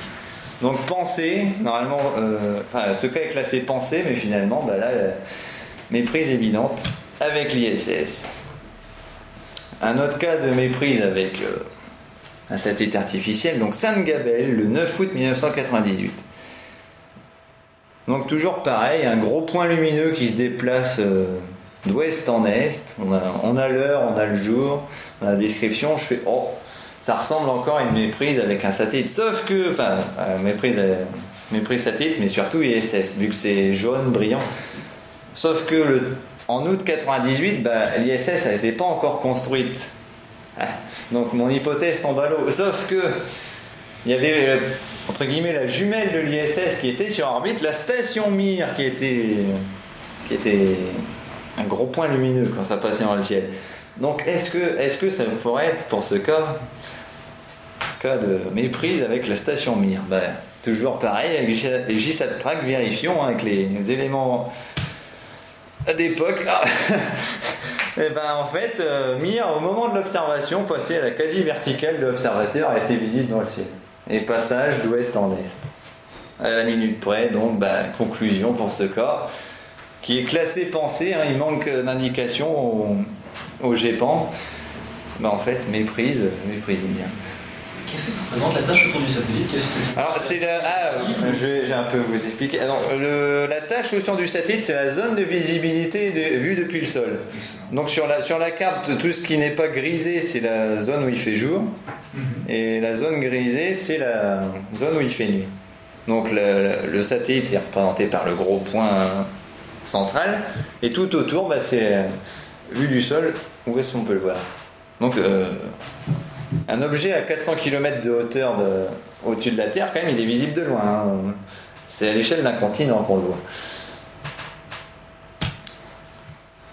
Euh, cas très particulier parce que j'ai eu le cas avant qu'il soit archivé dans le GEPAN, il se passe pas loin de chez moi. C'était l'année dernière, hein, il y a moins d'un an, le 15, août- le 15 juin 2011, le soir d'une éclipse de lune. Donc un père et son fils qui, pareil, observent une boule lumineuse euh, se déplaçant d'ouest en est entre 23h et, et minuit dans les Ardennes. Alors, euh, magnifique dans l'article de journal. À la recherche d'une explication, Monsieur Le Maire a d'abord pensé au passage de la Station spatiale internationale ISS. Il aurait fallu que les témoins surestiment la grosseur de la boule, ce qui est toujours possible après tout, mais la lecture des tableaux de passage de la station a permis d'écarter l'hypothèse. Entre 23h et minuit, l'ISS n'était pas visible dans le ciel ardennais. Et là, c'est faux Et je sais que c'est faux parce que j'ai moi-même observé l'ISS le soir de l'éclipse de lune et elle passait aux environs de 23h10. Et j'ai même pu le vérifier sur colsky.com. Un décalé qui est dans ton livre, ça. Euh, non, non, non, non, il n'est pas dans, il est pas dans mon livre, il date de, de- de- en fait, l'observation a eu lieu le jour où mon livre est sorti. Donc forcément, il risque pas d'y être. Mais bon, euh, c'est dans la zone. Pourquoi est-ce qu'il pensait que, que l'ISS n'était pas visible Oui, parce qu'il a reconstitué les passages de satellite un, un- un mois après, et en fait, il trouvait pas de passage de, l'ISS entre 23h et minuit. Mais bon, euh, il n'a pas utilisé le, le- le bon logiciel. Il s'est trompé de logiciel. C'est pas grave. Enfin, en tout cas, je, je- je sais que c'est faux de dire que l'ISS est invisible entre 23h et minuit, puisque je l'ai moi-même observé avec un groupe de gens, et, et quand on regarde tous les forums d'astronomie en France, euh, pour les comptes rendus d'observation de cette éclipse de lune, ah bah vers 23h10, on a vu passer l'ISS, donc évidemment. Bon là, je peux pas certifier à 100% que c'était une méprise avec l'ISS, parce que l'horaire donné, c'est en 20 entre 23h et minuit. Alors est-ce que c'était à 23h, 23h10, 23h30 Bon, mais bon, d'après la description, ça, ça colle quand même avec une méprise ISS. Donc j'ai, j'avais écrit sur le forum Sceptic OVNI, oh bah c'est une méprise probable avec l'ISS. Et surprise, il y a quelques mois, et le cas vient de paraître sur le site du GEPAN et conclut pareil que moi. Et c'est pas moi qui a fait l'enquête. Hein. Méprise probable avec la station spatiale ISS. Ça veut dire qu'ils lisent le forum, c'est ça? Ah, peut-être, peut-être. Allez, il est 23h. hein. Un dernier cas? Ou des questions-réponses. Conclusion. Je sais pas. Comme vous voulez. Questions-réponses. Conclusion. Conclusion. Eh bien, on va passer à la conclusion. hop, hop, hop. Ah oui, bah... Ah, je vous en ai ramené, désolé. passionné par ton sujet. Donc, conclusion, de nombreux cas d'OVNI, pas tous, hein, je précise, hein, pas tous, hein, si on va encore dire que les, sceptiques veulent résoudre tous les cas d'OVNI, non, non, ce n'est pas le but du jeu. Donc, de nombreux cas d'OVNI trouvent facilement une solution grâce à des outils simples. Alors, on l'a vu. Euh, une connaissance des stimuli visuels ufogènes est une aide précieuse, hein, parce que bon, à la lecture des cas, ah tiens, ce cas euh, me rappelle euh, telle observation, est-ce que ça pourrait pas être ça?